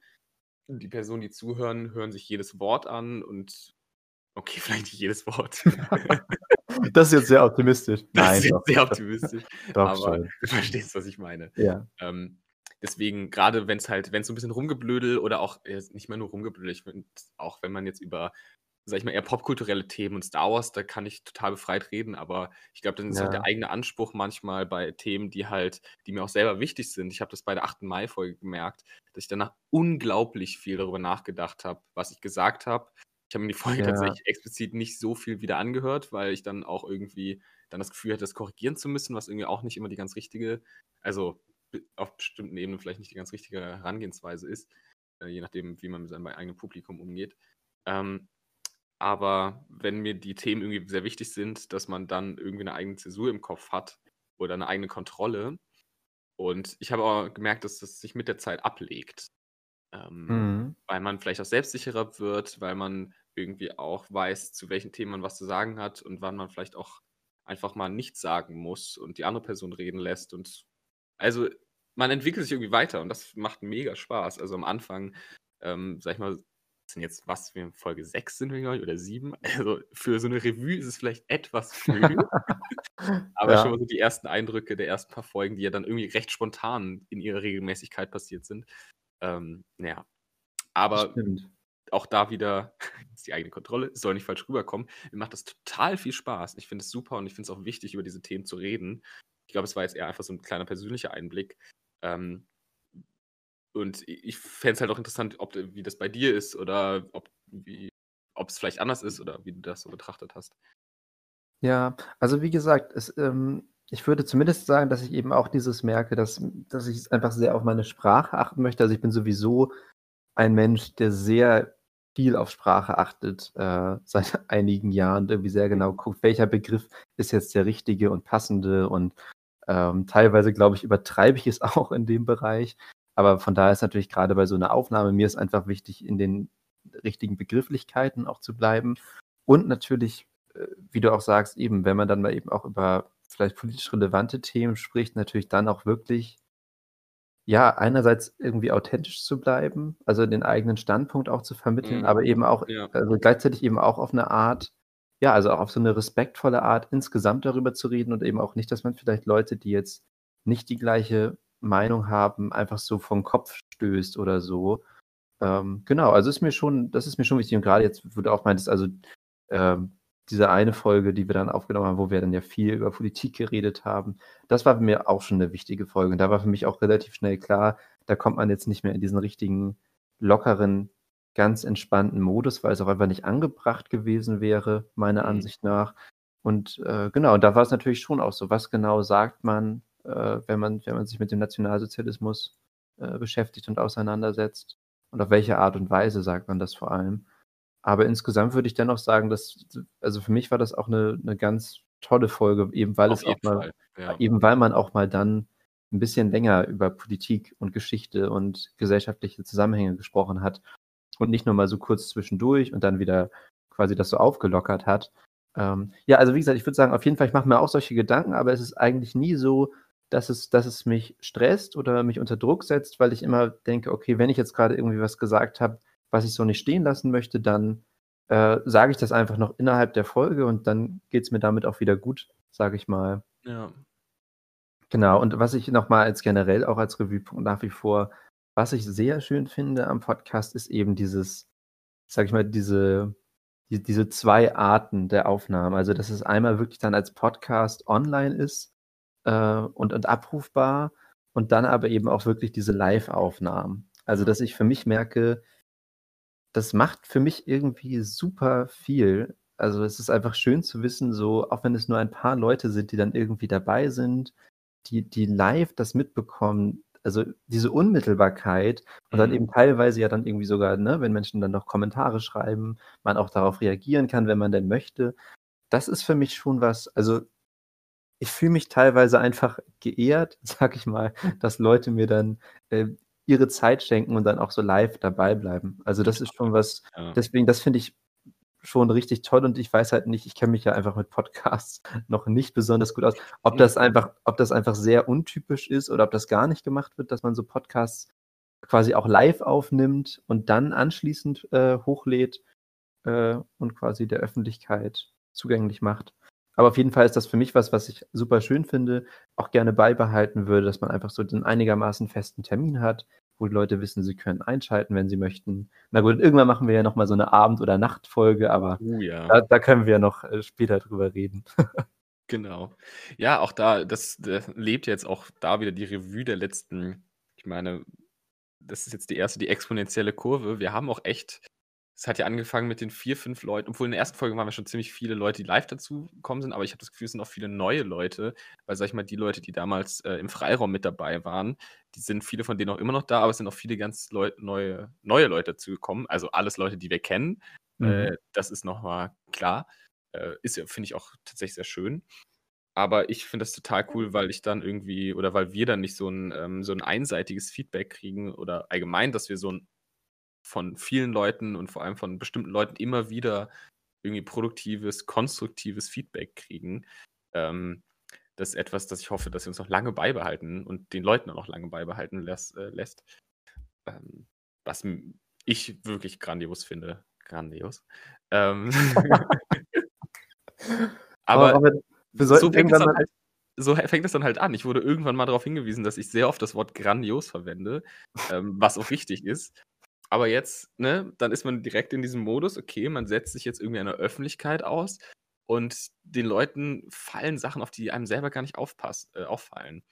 Und ja. das ist irgendwie dann so ein Gleichgewicht. Ich meine, gerade weil auch man ja viel oder immer wieder gutes Feedback kriegt, ähm, muss man sich, glaube ich, auf einer persönlichen Ebene auch immer überlegen, wie man mit solchem Feedback umgeht und ähm, wie man das einfließen lässt, aber auch wie das einen wie man sich davon auch ein bisschen befreien kann, im Sinne von sich nicht jede Woche rumzuflippen, okay, das wurde letzte Woche gesagt, deswegen muss ich jetzt darauf explizit eingehen, sondern auch so dieses, das alles irgendwie mit aufzunehmen, aber was uns ja, finde ich jetzt zwischenmenschlich zwischen dir und mir wichtig ist, auch immer noch den befreiten und den schönen zwischenmenschlichen Kontakt und Austausch zu haben, dass das Gespräch halt einfach noch funktioniert.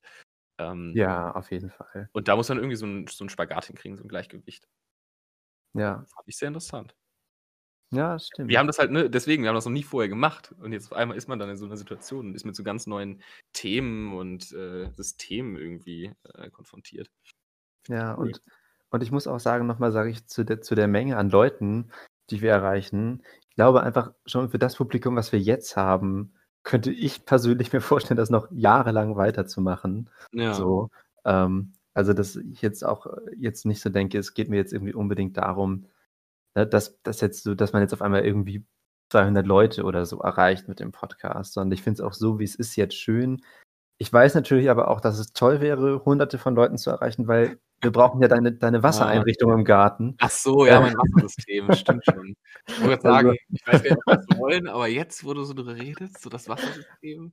Ich würde sagen, du hast, wahrscheinlich, du hast es wahrscheinlich jahrelang verdrängt und jetzt beim Baumarkt ja. kam dieses Bild wieder hoch und jetzt bist du so motiviert, den Podcast super berühmt zu machen. Ja, ich hatte das, äh, also das hat auf jeden Fall jetzt mein Leben wieder mal verändert. Ähm, wie damals schon, das musste ich, es war ein Thema, das ich lange hinten anstellen musste. ähm, aber jetzt ist es wieder da und jetzt bin ich wieder Feuer und Flamme und weiß wieder, weshalb ich mein Leben lebe, nämlich für das Wassersystem. Ich sehe dich schon nächtelang durchmachen mit immer neuen Konzepten. Ah, das ist gerade gefragt bei den Leuten, das kommt gut an. Wir müssen noch einen Hund einbauen oder so. Und dann, ah ja, stimmt, die Meme-Seite muss ich ja noch anlegen. Und dann so irgendwie so dein ganzes Studium für dich egal ist, weil du sagst, nein, ich brauche jetzt diesen Podcast, ich möchte die Wasseranlage im Garten. Was, ja, also, wer ja, weiß. Das Problem an der Wasseranlage ist ja, dass es, es hat ja einen Rattenschwanz, weil an sich, ich glaube, so eine Wasseranlage ist nicht so teuer. Also wenn ich jetzt lange, wenn ich ein bisschen arbeiten würde, könnte ich mir eine Wasseranlage bieten. Aber das Problem ist ja, die muss erstmal richtig groß sein und ich brauche halt einen Garten. Das, das, ist, das ist in der Tat ein Punkt, ja. Und ich habe keinen Garten, deswegen ich, und ich habe auch kein Haus, deswegen brauche ich erstmal ein Haus, dann einen Garten, dann viel Platz und dann könnte ich das Wassersystem installieren. Und dann kommt eine, so, so die, die Kirsche obendrauf, ist dann halt diese Plastikente, die man sich dann da reinsetzen kann. Also nicht so eine gelbe Quietscheente, sondern so eine möglichst echt aussehende Ente, damit ich irgendwie in meinen Garten spazieren kann und denke, wow, die Enten sind wieder da. Ah, okay. Ja. Aber jetzt nicht so ein quasi so ein Tretboot, das wie eine Ente aussieht. Nee. Wo du dann so mal so cool. langfahren kannst. Auch nicht schlecht. Lennart, ja, du, ne? Ja, ja, nicht, ist gar nicht so Weil irgendwie musste ich daran gerade so denken mit dieser gelben Ente, ne, mit oh, dieses Tretboot, wo man mal so eine Runde drehen kann. Mal so zwischendurch. Zwischen im Wassersystem. Ähm, ja ich, mir ist auch schmerzlich aufgefallen, dass wir letzte Woche keinen Vogelfakt und gar nicht das Thema Vögel irgendwie mit drin hatten.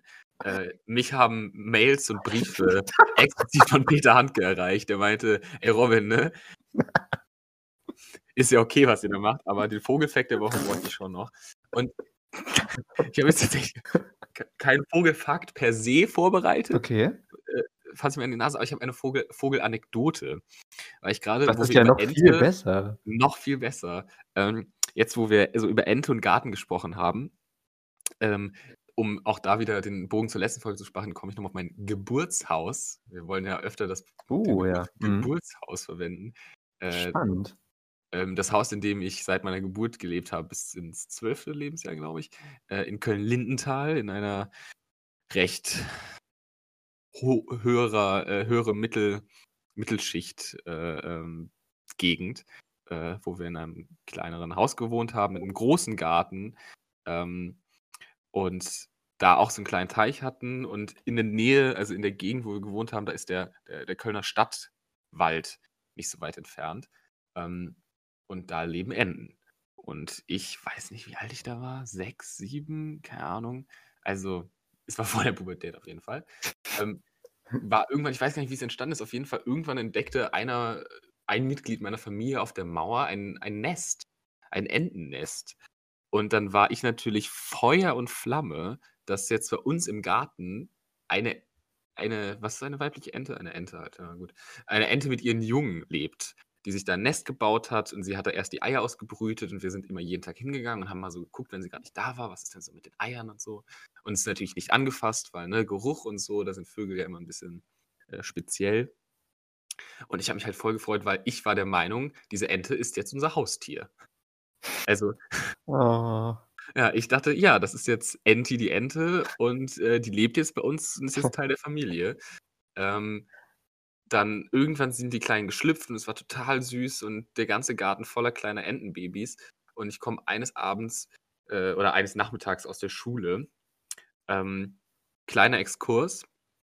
Unsere Nachbarin, ähm, die neben uns gewohnt hat, ungefähr so in dem Haus in, von Psycho. Also wir hatten auch immer also die weibliche Version von äh, äh, Norman Bates. Auch in einem hohen Haus mit so Giebeln und die hatte einen deutschen Schäferhund, der immer vor, der, vor dem Tor saß. Und so krass, ich bin letztens nochmal da in der Gegend vorbeigelaufen und ich gehe heute noch äh, instinktiv auf die andere Straßenseite, wenn ich an diesem Haus vorbeigehe. Weil ich das als Kind mir antrainiert habe, nicht an diesem Haus vorbeizugehen, weil es erstens gruselig war und zweitens da immer dieser Schäferhund saß, der immer gebellt hat. Das mhm. Und die Frau, Frau Dörrenhaus, äh, ich habe, glaube ich, vor zwei Jahren gelernt, dass sie Dörrenhaus hieß. Für mich war es immer die Frau, die keine Kinder mag. Das war der Name, den, den sie hatte, weil das war ihre Eigenschaft, die sie charakterisiert hat. Äh, die hatte so sehr hm, stechende blaue Augen und ist immer durch ihr, mit, mit ihrer Schildkröte durch den Garten gezogen und hat immer die Kinder so böse angeguckt, wenn man über, über, irgendwie über die Mauer geguckt hat. Und ähm, zurück zur Entengeschichte. Ich kam ins Nachmittags dann. äh, ja. Ja, ist tatsächlich wichtig. Es ist gar nicht, also es, ja genau. Ich Gut. kam dann erst abends wieder und fragte meine Mutter, ja, wo sind die Enten? Ich will die Enten sehen. Und dann, das war dann so ein bisschen, ich glaube, meine beiden Eltern saßen dann am Küchentisch und dieses, Robin, wir, wir müssen mit dir reden. Und ähm, dann haben sie mir eröffnet, dass äh, die Frau, die keine Kinder mag, die Enten eingesammelt hat und weggebracht hat. Und dann war die Ente weg. Oh. Ähm, und ja, dann war Enti die Ente nicht mehr Teil unserer Familie, weil die böse Frau, die keine Kinder mag, sie in einen Karton gesperrt hat und das getan hat, was ökologisch und nat naturmäßig das Klügste ist, sie nämlich zu einem Teich gebracht hat, wo sie leben können, weil scheiß Garten nicht rauskam. Aber ich war natürlich, oh, diese Frau, du, ey, die kommt einfach zu uns in den Garten und klaut uns unsere Enten, hat quasi mir ein Familienmitglied genommen. Ähm, Oh. Ja, und das ist die Geschichte, wie wir Enten im Garten haben und dann die Frau, die keine Kinder mag, vorbeikam und uns die Enten geklaut hat. Ähm, ja. Die, das war eine super Frau. Ich weiß gar nicht, was aus der geworden ist. Ich habe mich echt gefragt, ob die ihre, weil das war so immer so das Gerücht, dass ihre Mutter auch so im, im Keller hat. Ähm, Boah. ja, es war immer, wenn irgendwie so die Frisbee über, über die Mauer geflogen ist, dann war die Frisbee halt weg. Es war wie ein schwarzes Loch. Die hat man dann nie wieder gesehen. Ähm, ja. Zu, der, zu den Enten nochmal. Würde ich jetzt gerne mal was wissen. Würdest Ja. du dir heute noch gerne eine Ente als Haustier anschaffen? Schon? Ich überlege gerade, also ja, schon. Also einfach so dieses, man sitzt dann irgendwie in der Küche und hat intellektuelle Gespräche über, was weiß ich, Foucault und Peter Handke und alles Mögliche und dann einfach das irgendwie die, die Ente einmal so durch die Küche läuft. Ich glaube, das ist einfach immer ein guter Gag. Oder am Ähm, Tisch sitzt und an. mitredet? Also Ja. Redet, ne? Aber ja. Ja, äh, Peter, Peter Ente, was sagst du denn? Und dann, ja, es ist tatsächlich ein, ein etwas infames Kommentar. Ich würde Sie bitten, Herr Ente, sich in Zukunft ein wenig zurückzuhalten. So eine Sprache brauchen wir hier nicht an diesem Tisch. Ja. Ja, ich habe, ich denke immer so bei absurde Haustiere, finde ich ist ja sowieso ein spannendes. Ich weiß nicht, ob du häufiger Ja. mal über Haustiere Auf nachdenkst oder, oder Haustiere haben möchtest. ja. Aber ich denke immer nach wie vor, natürlich würde ich das nicht realisieren, weil es wahrscheinlich überhaupt nicht entspannt ist, aber halt so ein Hausschwein zu haben, stelle ich mir Uh, richtig ja. witzig vor. Einfach so ein Schwein, wo man auch nicht genau weiß, in welchem Zimmer ist das gerade. Das ist was einfach mal manchmal so über den Flur rennt. So, und dann ist es halt wieder weg und du einfach so, du guckst halt manchmal in den Flur und dann rennt dieses Schwein da wieder kurz von einem Zimmer ins nächste. So, und ich stelle mir das irgendwie super witzig, absurd und auch ein bisschen gemütlich vor. Aber Mhm. wahrscheinlich, ja, ich glaube, es wäre einfach aus hygienischen Gründen sehr anstrengend. Ähm, Schweine sind ja eigentlich relativ sauber, also es kommt aufs Schwein an, aber ja. Ist das so? Okay, Das ja. ist tatsächlich so. Schweine sind eigentlich sehr reinliche Tiere. Aber das Problem ist ja, das bräuchte ja auch viel Platz, ne? So ein richtiges Schwein, das so Du ausgewachsen kannst ist. so ein, so ein Zwerg, ja, also das schon, aber du kannst auch ein Zwergschwein holen. Es gibt so sehr kleine Das und kleine stimmt. Tiere. Aber ich finde den Gag witziger, wenn es halt so ein großes, ausgewachsenes Schwein ist, was einfach so rumrennt. War ein Rrr. Jetzt wird es so ein bisschen, jetzt wird es doch ein Hund. Ähm, Ja, nein, also- genau, aber, aber das ist so, das ist echt, ich weiß nicht warum, aber das ist immer, wenn ich an Haustiere denke, denke ich immer erstmal an das Hausschwein.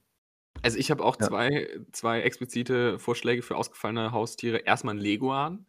Ähm, Mhm. Fände ich grandios an so, einer, an so einer Leine und den dann einfach so auf dem, auf dem Arm zu haben und den zu streicheln über die.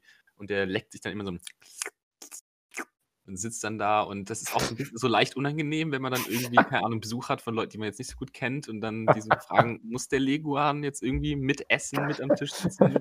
Oh. ähm, wieso hat er sein eigenes Bett? Ähm, wieso ist er in den Putzplan mit eingetragen? Also, das einfach um Oh. Leute zu verwirren. Die Gespräche stelle ich mir auch toll vor mit dem Leguan über den Putzplan. Alter, Ich finde das nicht witzig. Du hast letzte Woche schon nicht geputzt. Adam, warum, warum putzt du das gerade nicht? Es sieht schon wieder aus wie Scheiße. Oh, vor allem oder eher so, wenn so Leute da sind und sagen so, oh, euer Bart sieht nicht gut aus. Und ja, sag das Ja. mal ihm. Sagt, Der hat seit drei Wochen nicht sauber gemacht. Und dann frage ich mich so ein bisschen, wie die Reaktionen wären. ja, oder wie so ein Ehepaar, das dann vor, vor Gästen so anfängt zu streiten, aber dann sich so zurückhält. Aber die eine Person ist halt ein ja. ähm, und Darüber reden, darüber reden wir später. Wenn die Gäste wechseln, können wir da noch drüber reden. Jetzt, halt dich zusammen. Ja. Oh. Immer wenn es am schönsten ist, Adam. Immer. So, ja, nee, Ja. das musst du jetzt auch nicht sagen. Das hilft auch nicht. das macht es jetzt wirklich nicht besser. Aber später. Gut. Dann im Bett, am Bett, im Bett mit dem Leguan. Ich, ich möchte jetzt nicht mehr drüber reden. Ich frage mich, ich frag mich wirklich, wie wir, wie wir da angekommen sind heute. Das war ja. ein interessanter Weg zu dem Leguan im Bett. Im Bett mit einem Leguan. Ähm, gut, aber das war das eine Tier. Hattest ja. beides, ne? Das andere, äh, Salvador Dali hatte immer einen Ameisenbär. Oder was heißt immer? Hatte auf jeden Fall einen Ameisenbär. Und es gibt dieses, das kann ich mal für die Leute, die dabei sind, raussuchen. Äh, es gibt nämlich eine grandiose Fotografie von Salvador Dali, der mit seinem Ameisenbär durch New York geht. Alter, cool. Ich meine, es passt halt super zu Dali, ne? So ein ja, Ameisenbär. Uh, da ist es. Oh. Kopieren. Ja. Oder ich glaube, es ist Paris. Ja, äh, Salvador Dali, der durch Paris geht ähm, und dabei ein Ameisenbär dabei hat. Ach so, aber in Paris ist das ja nicht besonders. In New York wäre es jetzt was gewesen. Weiß nicht, es sieht eher aus wie, wie Paris. Und es ist halt grandios. Also auch für die Leute, die es Nachhinein hören, googelt mal Salvador Dali äh, Anteater, dann ja, ein Bild für die Götter. Zwei Sachen dazu. Erstens ähm, frage ich mich, also erstmal finde ich den super witzig, weil du ja meintest, okay, er hatte nicht immer einen Ameisenbär. Ich finde gerade die Vorstellung toll, dass Salvador Dali, er ist ja über 80 geworden, sein ganzes Leben lang einfach einen Ameisenbär an seiner Seite hatte. Und die dann immer auch so, ach ja, weißt du noch, damals, da war ich noch jung und so und habe gerade angefangen zu malen. Und dann nickt der Ameisenbär so ein bisschen und denkt so, ja, ich war da auch noch stärker. Das auf jeden Fall. Und das andere, äh, meinst du, dass er diesen Ameisenbär sich angeschafft hat, weil ihn äh, also Salvador Dali hat ja auch bei äh, Un Chien Andalou mitgearbeitet, zusammen mit Buñuel, dieser sehr mhm. berühmte surrealistische Kurzfilm. Und da gibt es ja diese Szene, wo aus der menschlichen Hand äh, dann diese Ameisen rauskrabbeln und so ah, so und, und, und, und, denkst du, dass diese Szene Dali nachhaltig so verstört hat, dass er diesen Ameisenbär hatte, zur Sicherheit, dass wenn mal Ameisen aus seiner Hand krabbeln, ist gleich sein Freund da und leckt seine Hand ab Hundertprozentig, auf jeden Fall. Ich wollte sagen, es war eine Frage, Robin. Du musst eine Einschätzung dazu geben. Kann nicht mehr. ähm, ja, ähm, das ist sicherlich so gewesen. Ich habe tatsächlich simultan kurz nachgeguckt, weil ich wissen wollte, wie der Ameisenbär hieß. ähm, und es gibt ja eine Quelle, sagt, der hieß André Breton, nach dem äh, oh, nice. Künstler André Breton, äh, weil André Breton als Le Tamon Noir, also der Ameisenbär, bekannt war. Ähm, Aha. Und Spannend. Breton wohl auch ein Gedicht über den großen Ameisenbär geschrieben hat. Also Leute, ach, grandios. Es gibt irgendwie Auftritte mit Dali, wo er mit dem Ameisenbär, aber ich finde nicht so richtig, ob das jetzt der offizielle Name ist. Also auf ähm jeden Fall möchte ich gerne die Leute dazu äh, auffordern, auch nochmal André Breton zu googeln oder sich Bilder mhm. von André Breton zu und zu schauen, ob er Ähnlichkeit mit dem Ameisenbär hat, weil das werde ich gleich nochmal machen. Oder wie dieser Name zustande kam. Nur wegen des Gedichts? Ah, weiß ich nicht. Mhm. Gut. Ja, gut, äh, ich schweife ab in die Ameisenbär-Thematik. Aber ja, aber ich muss sagen, das war ein schöner, das war ein schöner Funfact. Das wusste ich nicht mit dem Ameisenbär. Ja. Oder zumindest, wenn ich es zwar mitbekommen habe, habe ich es wieder mittlerweile verdrängt. Und auf jeden Fall das Bild kannte ich auch noch nicht. Das finde ich schön. Ja, also ich würde einfach gerne über den Jungfernstieg gehen mit so einem Ameisenbär. und dem Lego an der Seite. Ja, das hätte was, Robin. Ja. Soll ich nochmal Musik spielen? Ich wollte gerade ja, das stimmt, genau. Kurz äh, Sortierung, also lange gucke ich mir noch ein bisschen das Bild von Dali an. An dieser Stelle llevare einmal Musik. Aus oder veröffentlichten Gründen nicht sehr ausgeschnitten worden. Wir danken für Ihr Verständnis. Mit freundlichen Grüßen, Rotwein und Tequila. Ja, um damit dann nochmal den, den Bogen zum ersten Song und der Liebe zu The Big Lebowski zu spannen. Äh, bei 25 springe ich raus, Dude. ja. Ja, tolle Band auf jeden Fall. Auch eine ja, tolle Band. Revival, super. Mega. Ganz kurz, ich bin mir jetzt ganz nicht sicher, war das jetzt so, dass der Ameisenbär André Breton hieß von Dali? Also ich habe äh, Citation Needed, ist es jetzt nicht sehr wissenschaftlich, ich habe das auf einer Webseite gefunden. Ähm, ja, das lassen wir mal so stehen. Das lassen wir mal. das ist wissenschaftliches Arbeiten. Ich habe es auf der Website gelesen. Ja. Oh, toll. Einfach meine ganze Hausarbeit abgeben. Keine, keine Quelle, keine Klammer, keine Fußnote, einfach habe ich auf einer Website gelesen. ja. Oh, ey. Wunderschön. Ja, aber ich muss sagen, fällt doch dazu ein, wir wollten ja irgendwann auch noch mal oder was heißt wollten, aber wir könnten auch noch mal irgendwann, müsste jetzt nicht heute sein, auch noch mal gerne ausführlicher über Dali sprechen. Ich finde, das ist ja auch eine sehr interessante, äh, provokante und teilweise finde ich auch manchmal so ein bisschen absurde, also Persönlichkeit in seinem Verhalten gewesen. Ja, über Surrealismus äh, allgemein, aber ich finde, da sollten wir uns ein bisschen mehr Zeit nehmen. Auf äh, jeden Fall. Sehr viel zuzusagen. Sehr das fiel mir nämlich nur dazu ein, so, weil Dali auch doch einer der wenigen Maler oder Malerin ist, mit dem ich mich doch auch schon ein bisschen ausführlicher beschäftigt habe. Das kann ich das nämlich ist, echt wahrscheinlich von höchstens. Ja, also das kann ich wirklich von höchstens vielleicht so 10, 15 äh, Leuten bisher sagen, dass ich mich wirklich intensiv mit denen beschäftigt habe in meiner Kunst, äh, in meinem Kunstinteresse.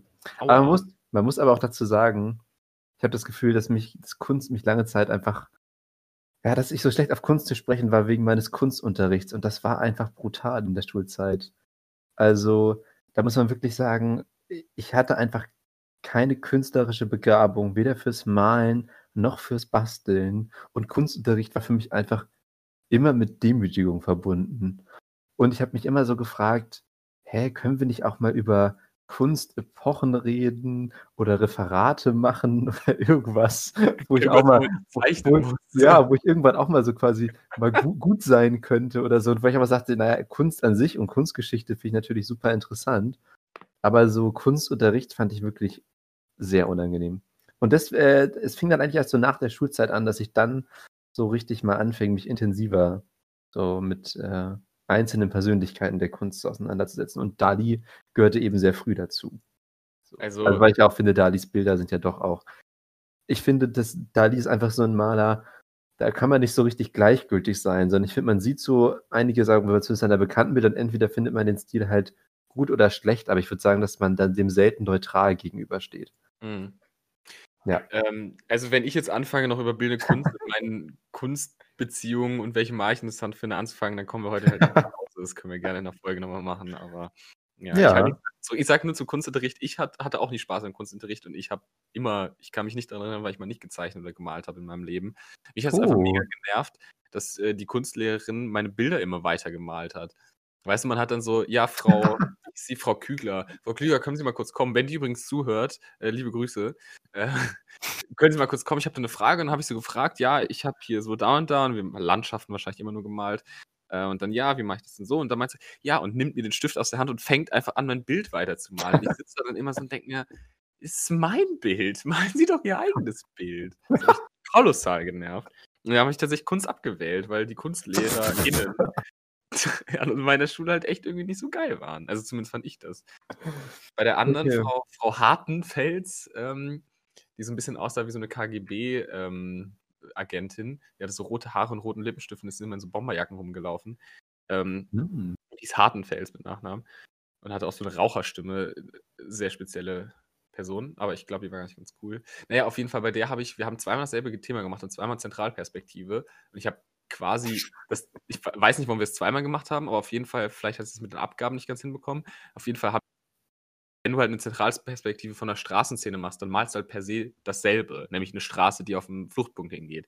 Dann habe ich zweimal dasselbe theoretisch abgegeben und habe einmal eine 1 minus und einmal eine 3 minus bekommen. Und dann auch so, also so funktioniert das doch nicht. Wenn ich dasselbe Bild abgebe, dann kann ich da die Noten dafür kriegen. Also dann ist dort direkt wieder die Problematik, dass du Kunst irgendwie im Unterricht so schlecht bewerten kannst. Aber das sprengt jetzt den Rahmen. Äh, ich wollte dich eigentlich noch fragen, ob du Haustiere hattest, Lennart. Ähm, nee, gar nicht. Aua, ne, ist schade. Ja. Aber genau, ganz kurz nochmal, bevor ich glaube, bevor wir irgendwann nochmal so pseudomäßig äh, das, das äh, Bildungssystem in Bezug auf Kunstunterricht mal als eigenes Thema haben. Äh, nein, das jetzt nicht. Aber ich würde noch mal zu dem, was du erzählt hast. Ja, ich fand das, also ich fand das super, wenn, wenn die Bilder weiter gemalt wurden. So, das hätte, also ich hätte gerne häufiger Lehrer oder Lehrerinnen gehabt, die meine Bilder zu Ende gemalt hätten. Ja, das sind so, halt zwei sehr unterschiedliche Herangehensweisen an Kunstunterricht.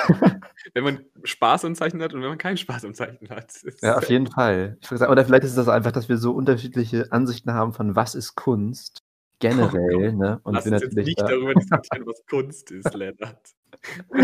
Irgendwann, Robin. Das, Wird auch, das, Wird auch, witzig. Nee, aber ich muss sagen, ich fand wirklich Kunstunterricht, fand ich richtig unangenehm, weil es wirklich immer so dieses war, ja, die anderen kamen irgendwie gut voran und konnten einfach teilweise auch gut malen und zeichnen. Und man saß da so und wusste nicht, was man machen kann. Und ich finde einfach, also finde ich wirklich, das würde ich von wenigen Schulfächern behaupten, aber ich finde es ein Stück weit schwierig, Kunstunterricht zu bewerten.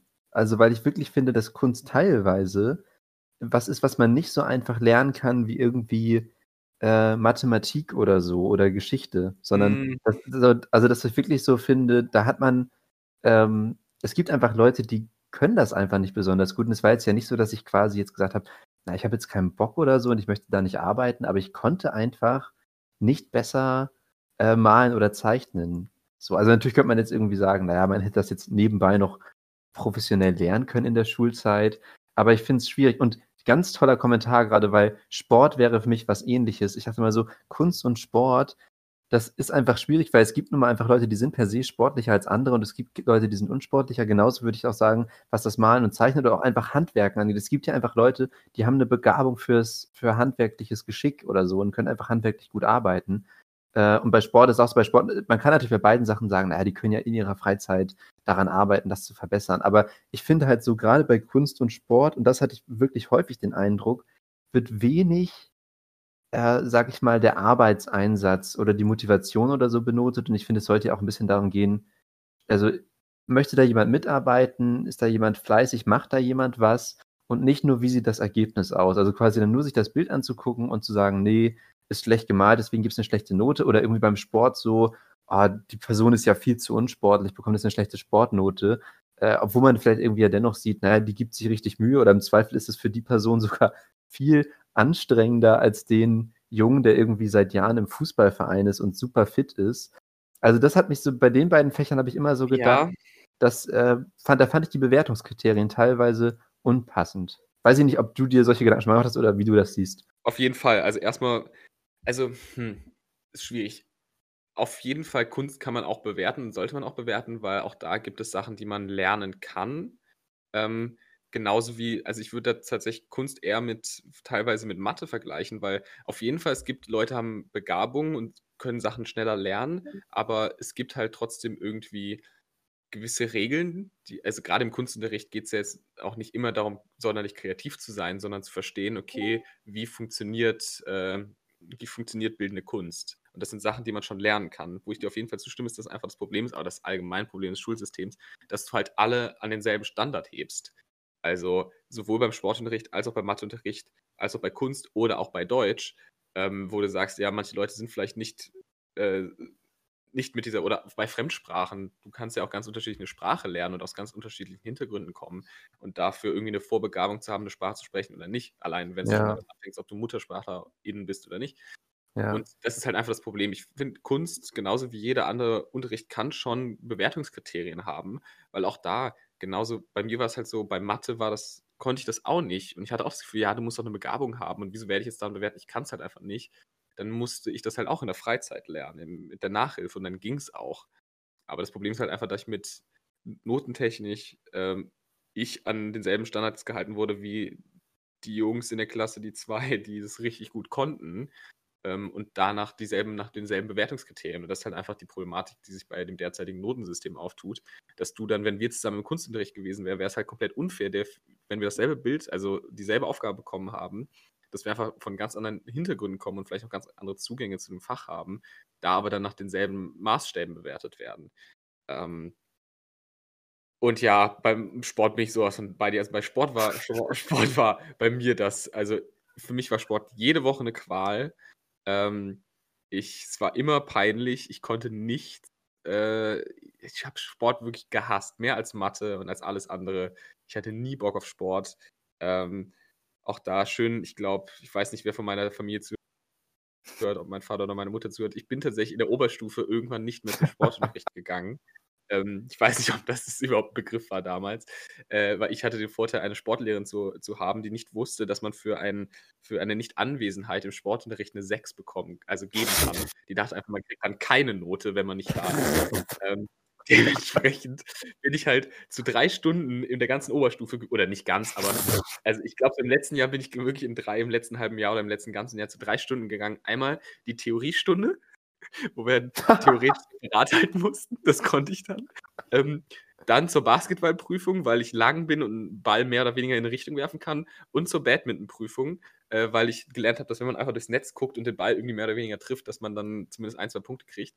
Und dann habe ich mich halt durchgemogelt, also nicht mal durchgemogelt, ist ja ihre Schuld, wenn sie es nicht verstanden hat. Und dann habe ich am Ende halt eine 2 Minus bekommen, obwohl ich halt in vier Stunden im ganzen Semester irgendwie da war. Und ja, das war dann mein Ende, das Ende meiner äh, Sportunterrichtslaufbahn und darüber war ich auch ganz froh. Das war für mich tatsächlich eines der Highlights, wo ich so dachte, Alter, ich bin jetzt aus der Schule raus, ich muss nie wieder in meinem Leben in Sportunterricht gehen. Das war für mich so geil. Ich so, oh, nie wieder muss ich auf diesen furchtbaren Sportplatz in Köln, Kreuzgasse, im Grüngürtel, dieses furchtbar staubige Ding. Und es ist immer so, es ist für mich echt, diese Sporthalle und dieser äh, Sportplatz für mich echt mit furchtbaren Erinnerungen verbunden. Deswegen bin ich froh, dass ich das nie wieder machen muss. Ähm, also ich, ich, muss auch sagen, ähm, Sport, das war, ähm, das war ein toller Tag, als man sich das erste Mal selber krank schreiben durfte für einen Sportunterricht. Das hatte ich leider nie. Das, ist, das, ja. das hatte ich ja dann auch noch und ähm, das habe ich auch manchmal genutzt, denn wir haben irgendwann in einem Halbjahr noch, haben wir, was denkst du, welche Sportart wir so gewählt haben, wenn du so denkst, was sind so die typischen Sportarten, die viel gemacht werden im Sport, über Wochen hinweg auch manchmal? Ja, Fußball, Basketball, Volleyball, sowas halt, ne? Mhm, genau, daran denkt man. Nee, war nicht so. American Football. Oh, oh Lennart bei American Football. Ich würde weil, weil wir hatten nämlich einige Leute, die, ähm, die Profis waren. Ne? Also M. Horn hat wirklich eine gute American Football-Mannschaft gehabt zu dem Zeitpunkt. Und dann war es, ja, ist doch super, wenn wir so viele Profis haben, dann haben wir doch mal jetzt einfach American Football als Thema für die nächsten Wochen.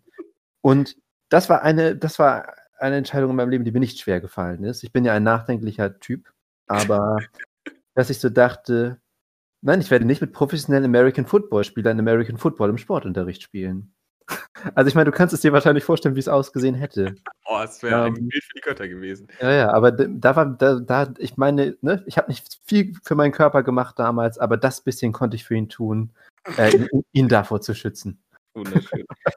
Ja, ich hatte eine ähnliche Erfahrung ähm, in der Oberstufe. Wir hatten dann irgendwann, das war eigentlich ganz interessant, wie eine Schule damit umgeht, weil in unserer Sporthalle dann irgendwann eine Unterkunft für Geflüchtete aufgebaut wurde und dann die Schule sich überlegen musste, wo man halt außerhalb der, der, der Schule Sport machen kann. Was am Anfang erst immer dieses Jahr, wir laufen jetzt jede Stunde durch den Grüngürtel, also durch den Park, was so dieses Jahr, okay, jede Woche laufen. Da war ich dann irgendwann, fand ich das wieder ganz geil, weil es ist so wenigstens irgendwas, was dir mehr oder weniger was bringt. Ähm, aber irgendwann kam dann die Schule auf die Idee, dass ja um die Ecke die äh, Cologne Dance School ist. Und dann sind wir da so, also es sah wirklich so ein bisschen aus wie dieser Raum bei Dirty Dancing mit, der, mit, so, einem langen, mit so einem langen Spiegel. Und dann sind wir da mit dem Sportlehrer hingegangen und dann wurde man in zufällige Gruppen eingeteilt und musste dann eine Tanzchoreografie lernen, also oh. sich ausdenken und vorführen. Also, wenn mich jemand gefragt hat, wie ich schweißgebadet nachts aufwache, woran ich dann denke, dann ist es diese Vorstellung, dass jemand dir sagt: „Ja, okay, du musst jetzt eine Tanz“ also, mittlerweile ich tanze ja, wie die paar Leute, die den Uni-Kontext, äh, kennen, sehr gerne, äh, und bei jeder Gelegenheit. Aber genau, dann haben wir diese Tanzchoreo, ich und, äh, 2 Mitschülerinnen, die ich die eigentlich ganz nett waren, aber die ich jetzt nicht sonderlich gut kannte. Deswegen war es schon mal so ein bisschen unangenehm. Und dann war es halt auch eine Dreierkombination, dementsprechend demokratisch wurde dann abgestimmt, was man denn für ein Lied gerne spielen äh, ähm, äh, würde. Und äh, das Lied war It's Summertime von High School Musical. Oh, ähm, ich nicht. Ich, ich kann das auch nicht. Ich hatte eben kurz überlegt, ob ich es jetzt gleich spielen soll, aber ich verweigere mich. Äh, ich will dieses Lied nie wieder hören. Ähm, und dann haben wir uns so eine Choreo ausgedacht und uns auch noch in der, in der Freizeit getroffen. Das war alles so unangenehm und dann musste ich das vor, mussten wir das vor dem ganzen ähm, Schulunterricht, vor der ganzen Klasse irgendwie aufführen. Ähm, und ich würde gerne sagen, ich habe die Show des Lebens abgegeben, aber war echt irgendwie so ein bisschen, das war nicht die Art von Tanz und Musik, die ich dann geil fand. Und das war, ja, ja. Ach, Sportunterricht. Also ich möchte auch noch mal sagen, dass es auch Sachen gab im Sportunterricht, die ich gut fand. Also ich habe gerne Fußball gespielt manchmal und Hockey fand ich toll. Hm. Also Hockey mochte ich äh, gerne. Und natürlich äh, das, das Schwierigste, würde ich sagen, in der gesamten Sportlaufbahn, weiß nicht, ob das bei dir auch so ist, aber ich habe das Gefühl, das geht einigen Leuten so, ist natürlich der Cooper-Test. Ja, danke. Also, das ist wirklich, wo man denkt, wieso, aua, warum, aua, warum macht ihr das nein. mit mir? So, warum, warum führt ihr mir so schmerzhaft meine Unsportlichkeit vor? Ich weiß es, also, kannst du dich daran erinnern? Also, ich weiß immer, dass ich immer der Vorletzte, der fertig war. Mhm. Und tatsächlich so dieses, ich war dann so konzentriert und dachte, oh ja, du konzentrierst dich jetzt und du machst das jetzt gut und läufst und läufst und läufst und irgendwann so nach irgendwie zwei Dritteln der Strecke merkst du, okay, wo sind die anderen und siehst du und denkst, ach, die sind ja gar nicht so weit weg. Dann merkst du, wie oft die dich eigentlich schon überrundet haben und es hinter dir nur noch der ähm, etwas langsame und beleibtere Mitschüler ähm, hinter dir läuft und du denkst so, okay, du bist jetzt echt der Vorletzte. Äh, und alle haben dich überrundet. Also auch die, die so mäßig sportlich sind. Also, die, dass die Sportler überrunden, das fand ich ja nicht schlimm, aber wenn dann sogar die Leute, die so mäßig sportlich sind, irgendwann so an dir vorbeilaufen und sagen: Ja, komm, wir machen mal ein bisschen hier. Oh. Und ja. ganz schlimm war ja immer, wenn man am Ende noch gelaufen ist, wenn so hieß ja am Ende der Sportstunde jetzt nochmal sieben Runden um, um Sportplatz und danach darf man erst gehen. Das heißt, bei mir war es dann immer so, dass wenn ich den Sportplatz verlassen habe, dass meine Freunde und Freundinnen alles schon umgezogen vor der Sportplatz dann noch runtergehen musste und mich umziehen musste. Also Sportunterricht ist doch einfach nur Dreck. ja. So, ich würde sagen, jetzt haben wir mal richtig ausgeteilt gegen das Bildungssystem, ja. oder? Ja, den haben wir es richtig gezeigt.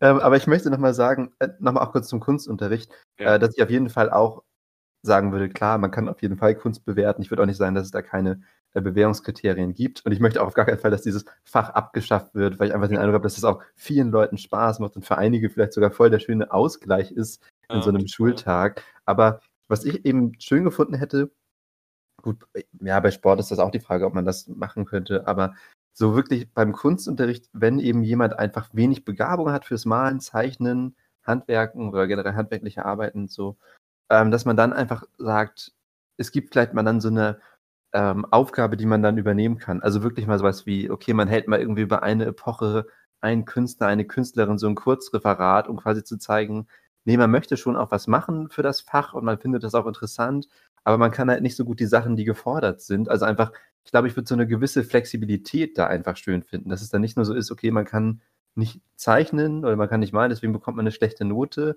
Also vielleicht sowas mal ja. So, so, eine Option mal zu haben, dass man sagt, okay, man kann sich dennoch einbringen mit etwas, was einem leichter fällt. Ja, total. So, das ist vielleicht sowas. Also, wenn das Bildungsministerium zuhört, ähm, denkt doch mal darüber nach. Genau, ich hoffe eigentlich sehr, dass zumindest eine Person aus dem Bildungsministerium zuhört und vielleicht da mal ein bisschen was in die Wege leitet. Ja, auf jeden Fall. Also, wir hoffen auf Großes, Leute. Oh, schön. Also, das, wir neigen, die Folge neigt sich jetzt auch ein bisschen im Ende zu. Oder habe ich mich jetzt auf die Uhr verguckt? Doch, du, ja. Ich, ich habe auch gerade geguckt, weil ich dachte so, hä, vorhin hatten wir noch super viel Zeit, aber jetzt sind wir doch noch in guten Redefluss gekommen. Ja, total. Also, eine Folge der besonderen Art. Ähm, ja, definitiv, auf jeden Fall. Aber ich fand es ja dann noch ganz schön. Äh, ich war froh, dass, bin ganz froh, dass wir über den äh, Ameisenbär gesprochen haben. Also ich muss auch sagen, ich finde wirklich schön. Ich habe eigentlich gedacht, dass ich viel länger über Baumärkte und meine Küche reden würde, aber ich denke, es ist auch gut, dass ich jetzt mal eine Ablenkung hatte zwischendurch. Und ich finde wirklich, also dass wir noch bei, bei dem Bett mit dem Leguan äh, gelandet sind, bei Dali und dem Ameisenbär. Beim Bildungssystem. Beim Bildungssystem. Ja. Ich finde, da haben sich doch noch ein paar richtig gute Sachen Abgründe. entwickelt. Achso, ja. Aua, Robin. Ja, gut, so unterschiedlich sehen wir das also. Ja. Das hat nee. mir tatsächlich sehr viel Spaß gemacht. Es war sehr befreit heute. Ja, ich würde sagen, man hat wirklich äh, ein bisschen gebraucht, vielleicht um reinzukommen heute, weil es einfach der Start ja auch so unstrukturiert war und immer wieder, ich weiß ja auch, das kam ja auch von meiner Seite mit dieser und nochmal Verschiebung, wir müssen nochmal eine Verschiebung machen. Aber ich finde jetzt so, in der zweiten Hälfte haben wir wieder so ein bisschen den, den, ja, Rebel Radio ja, ich, jetzt fehlt mir gerade das Wort, das ist natürlich doof, um zu sagen, wie gut man gerade im Schwung war. Ja, genau, den, den Rebel Radio Schwung, finde ich, den ja. haben wir wieder gehabt in der zweiten Hälfte. ja. Wunderschön, ja. Ähm, wir bewegen uns jetzt langsam, aber sicher auf die Folge 10 zu. Ähm, ja, oh, spannend. Und, ja, und wir arbeiten ja gerade daran, vielleicht Folge 10 zu einer etwas aufwendigeren Folge zu machen. Wir haben da so ein, zwei Konzepte, die wir jetzt noch nicht verraten werden. Ist das so? Okay. Lennart, lächeln und winken. Einfach nicken.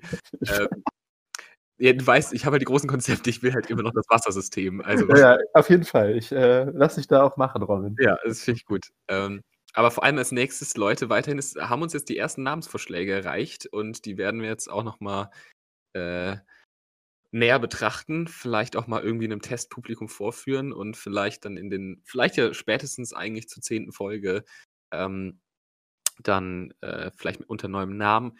Verbunden mit, den, mit dem neuen Namen wäre dann tatsächlich auch der Sprung zu Spotify. Ähm, ich habe mich da mal ein bisschen reingelesen, das ist tatsächlich möglich und gar nicht so kompliziert, wie ich es dachte. Wir müssen nochmal gucken, wie es dann mit der Musik ist. Vielleicht müssen wir die dann für Spotify rausschneiden. So oder so macht das aber noch nicht so viel Sinn, bevor wir nicht den Namenswechsel hinter uns haben. Ähm, also sollten wir das auf jeden Fall noch tun. Aber weil mich auch ein, zwei, äh, an ein, zwei Stellen erreicht hat, dass die äh, Abspielfunktionen von Anchor dann doch etwas rudimentär manchmal sind, gerade was die Vorspulfunktion angeht. Ähm, das tut uns natürlich sehr leid. Es ist jetzt halt einfach der für gratis beste Hoster, beste Host für diesen Podcast. Deswegen werden wir da erstmal noch verweilen. Ich mag Anchor eigentlich auch ganz gerne, ähm, aber dann vielleicht perspektivisch Richtung Folge 10 ähm, sollten wir dann auch auf Spotify verfügbar sein, was ich irgendwie mega weird finde. Ich weiß nicht, wie es dir da geht, aber die Vorstellung, dass der Bums jetzt hier auf Spotify läuft, neben, keine Ahnung, Bach und den Beatles und Jimi Hendrix ist dann auch verfügbar, wie auch immer wir dann heißen, der namenlose Podcast. Ja. Oh ja. Äh, nee, muss ich, also schön, dass du schon mal ankündigst, weil ich muss sagen, ich freue mich auch sehr auf Spotify. Ja. Denn ich würde jetzt mal sagen, ich glaube, wir haben doch jetzt zumindest jetzt in den letzten Folgen an unserer Technik gearbeitet, dass das einigermaßen gut funktioniert. Also sage ich mal, dass wir verständlich sind äh, in unserer Aussprache.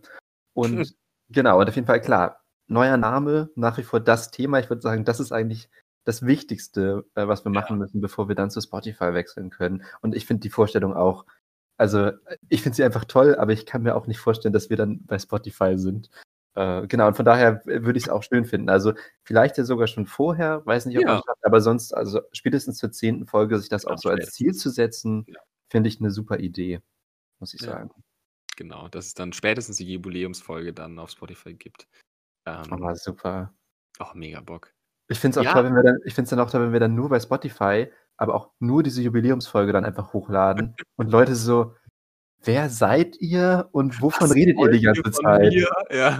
Und dann aber auch, so wie heute, einfach dann die ganze Zeit über frühere Folgen reden. Ach ja, genau. Und das hattest du doch noch gesagt, Robin. Und die Leute Ach, das waren die ja. Wovon redet ihr gerade?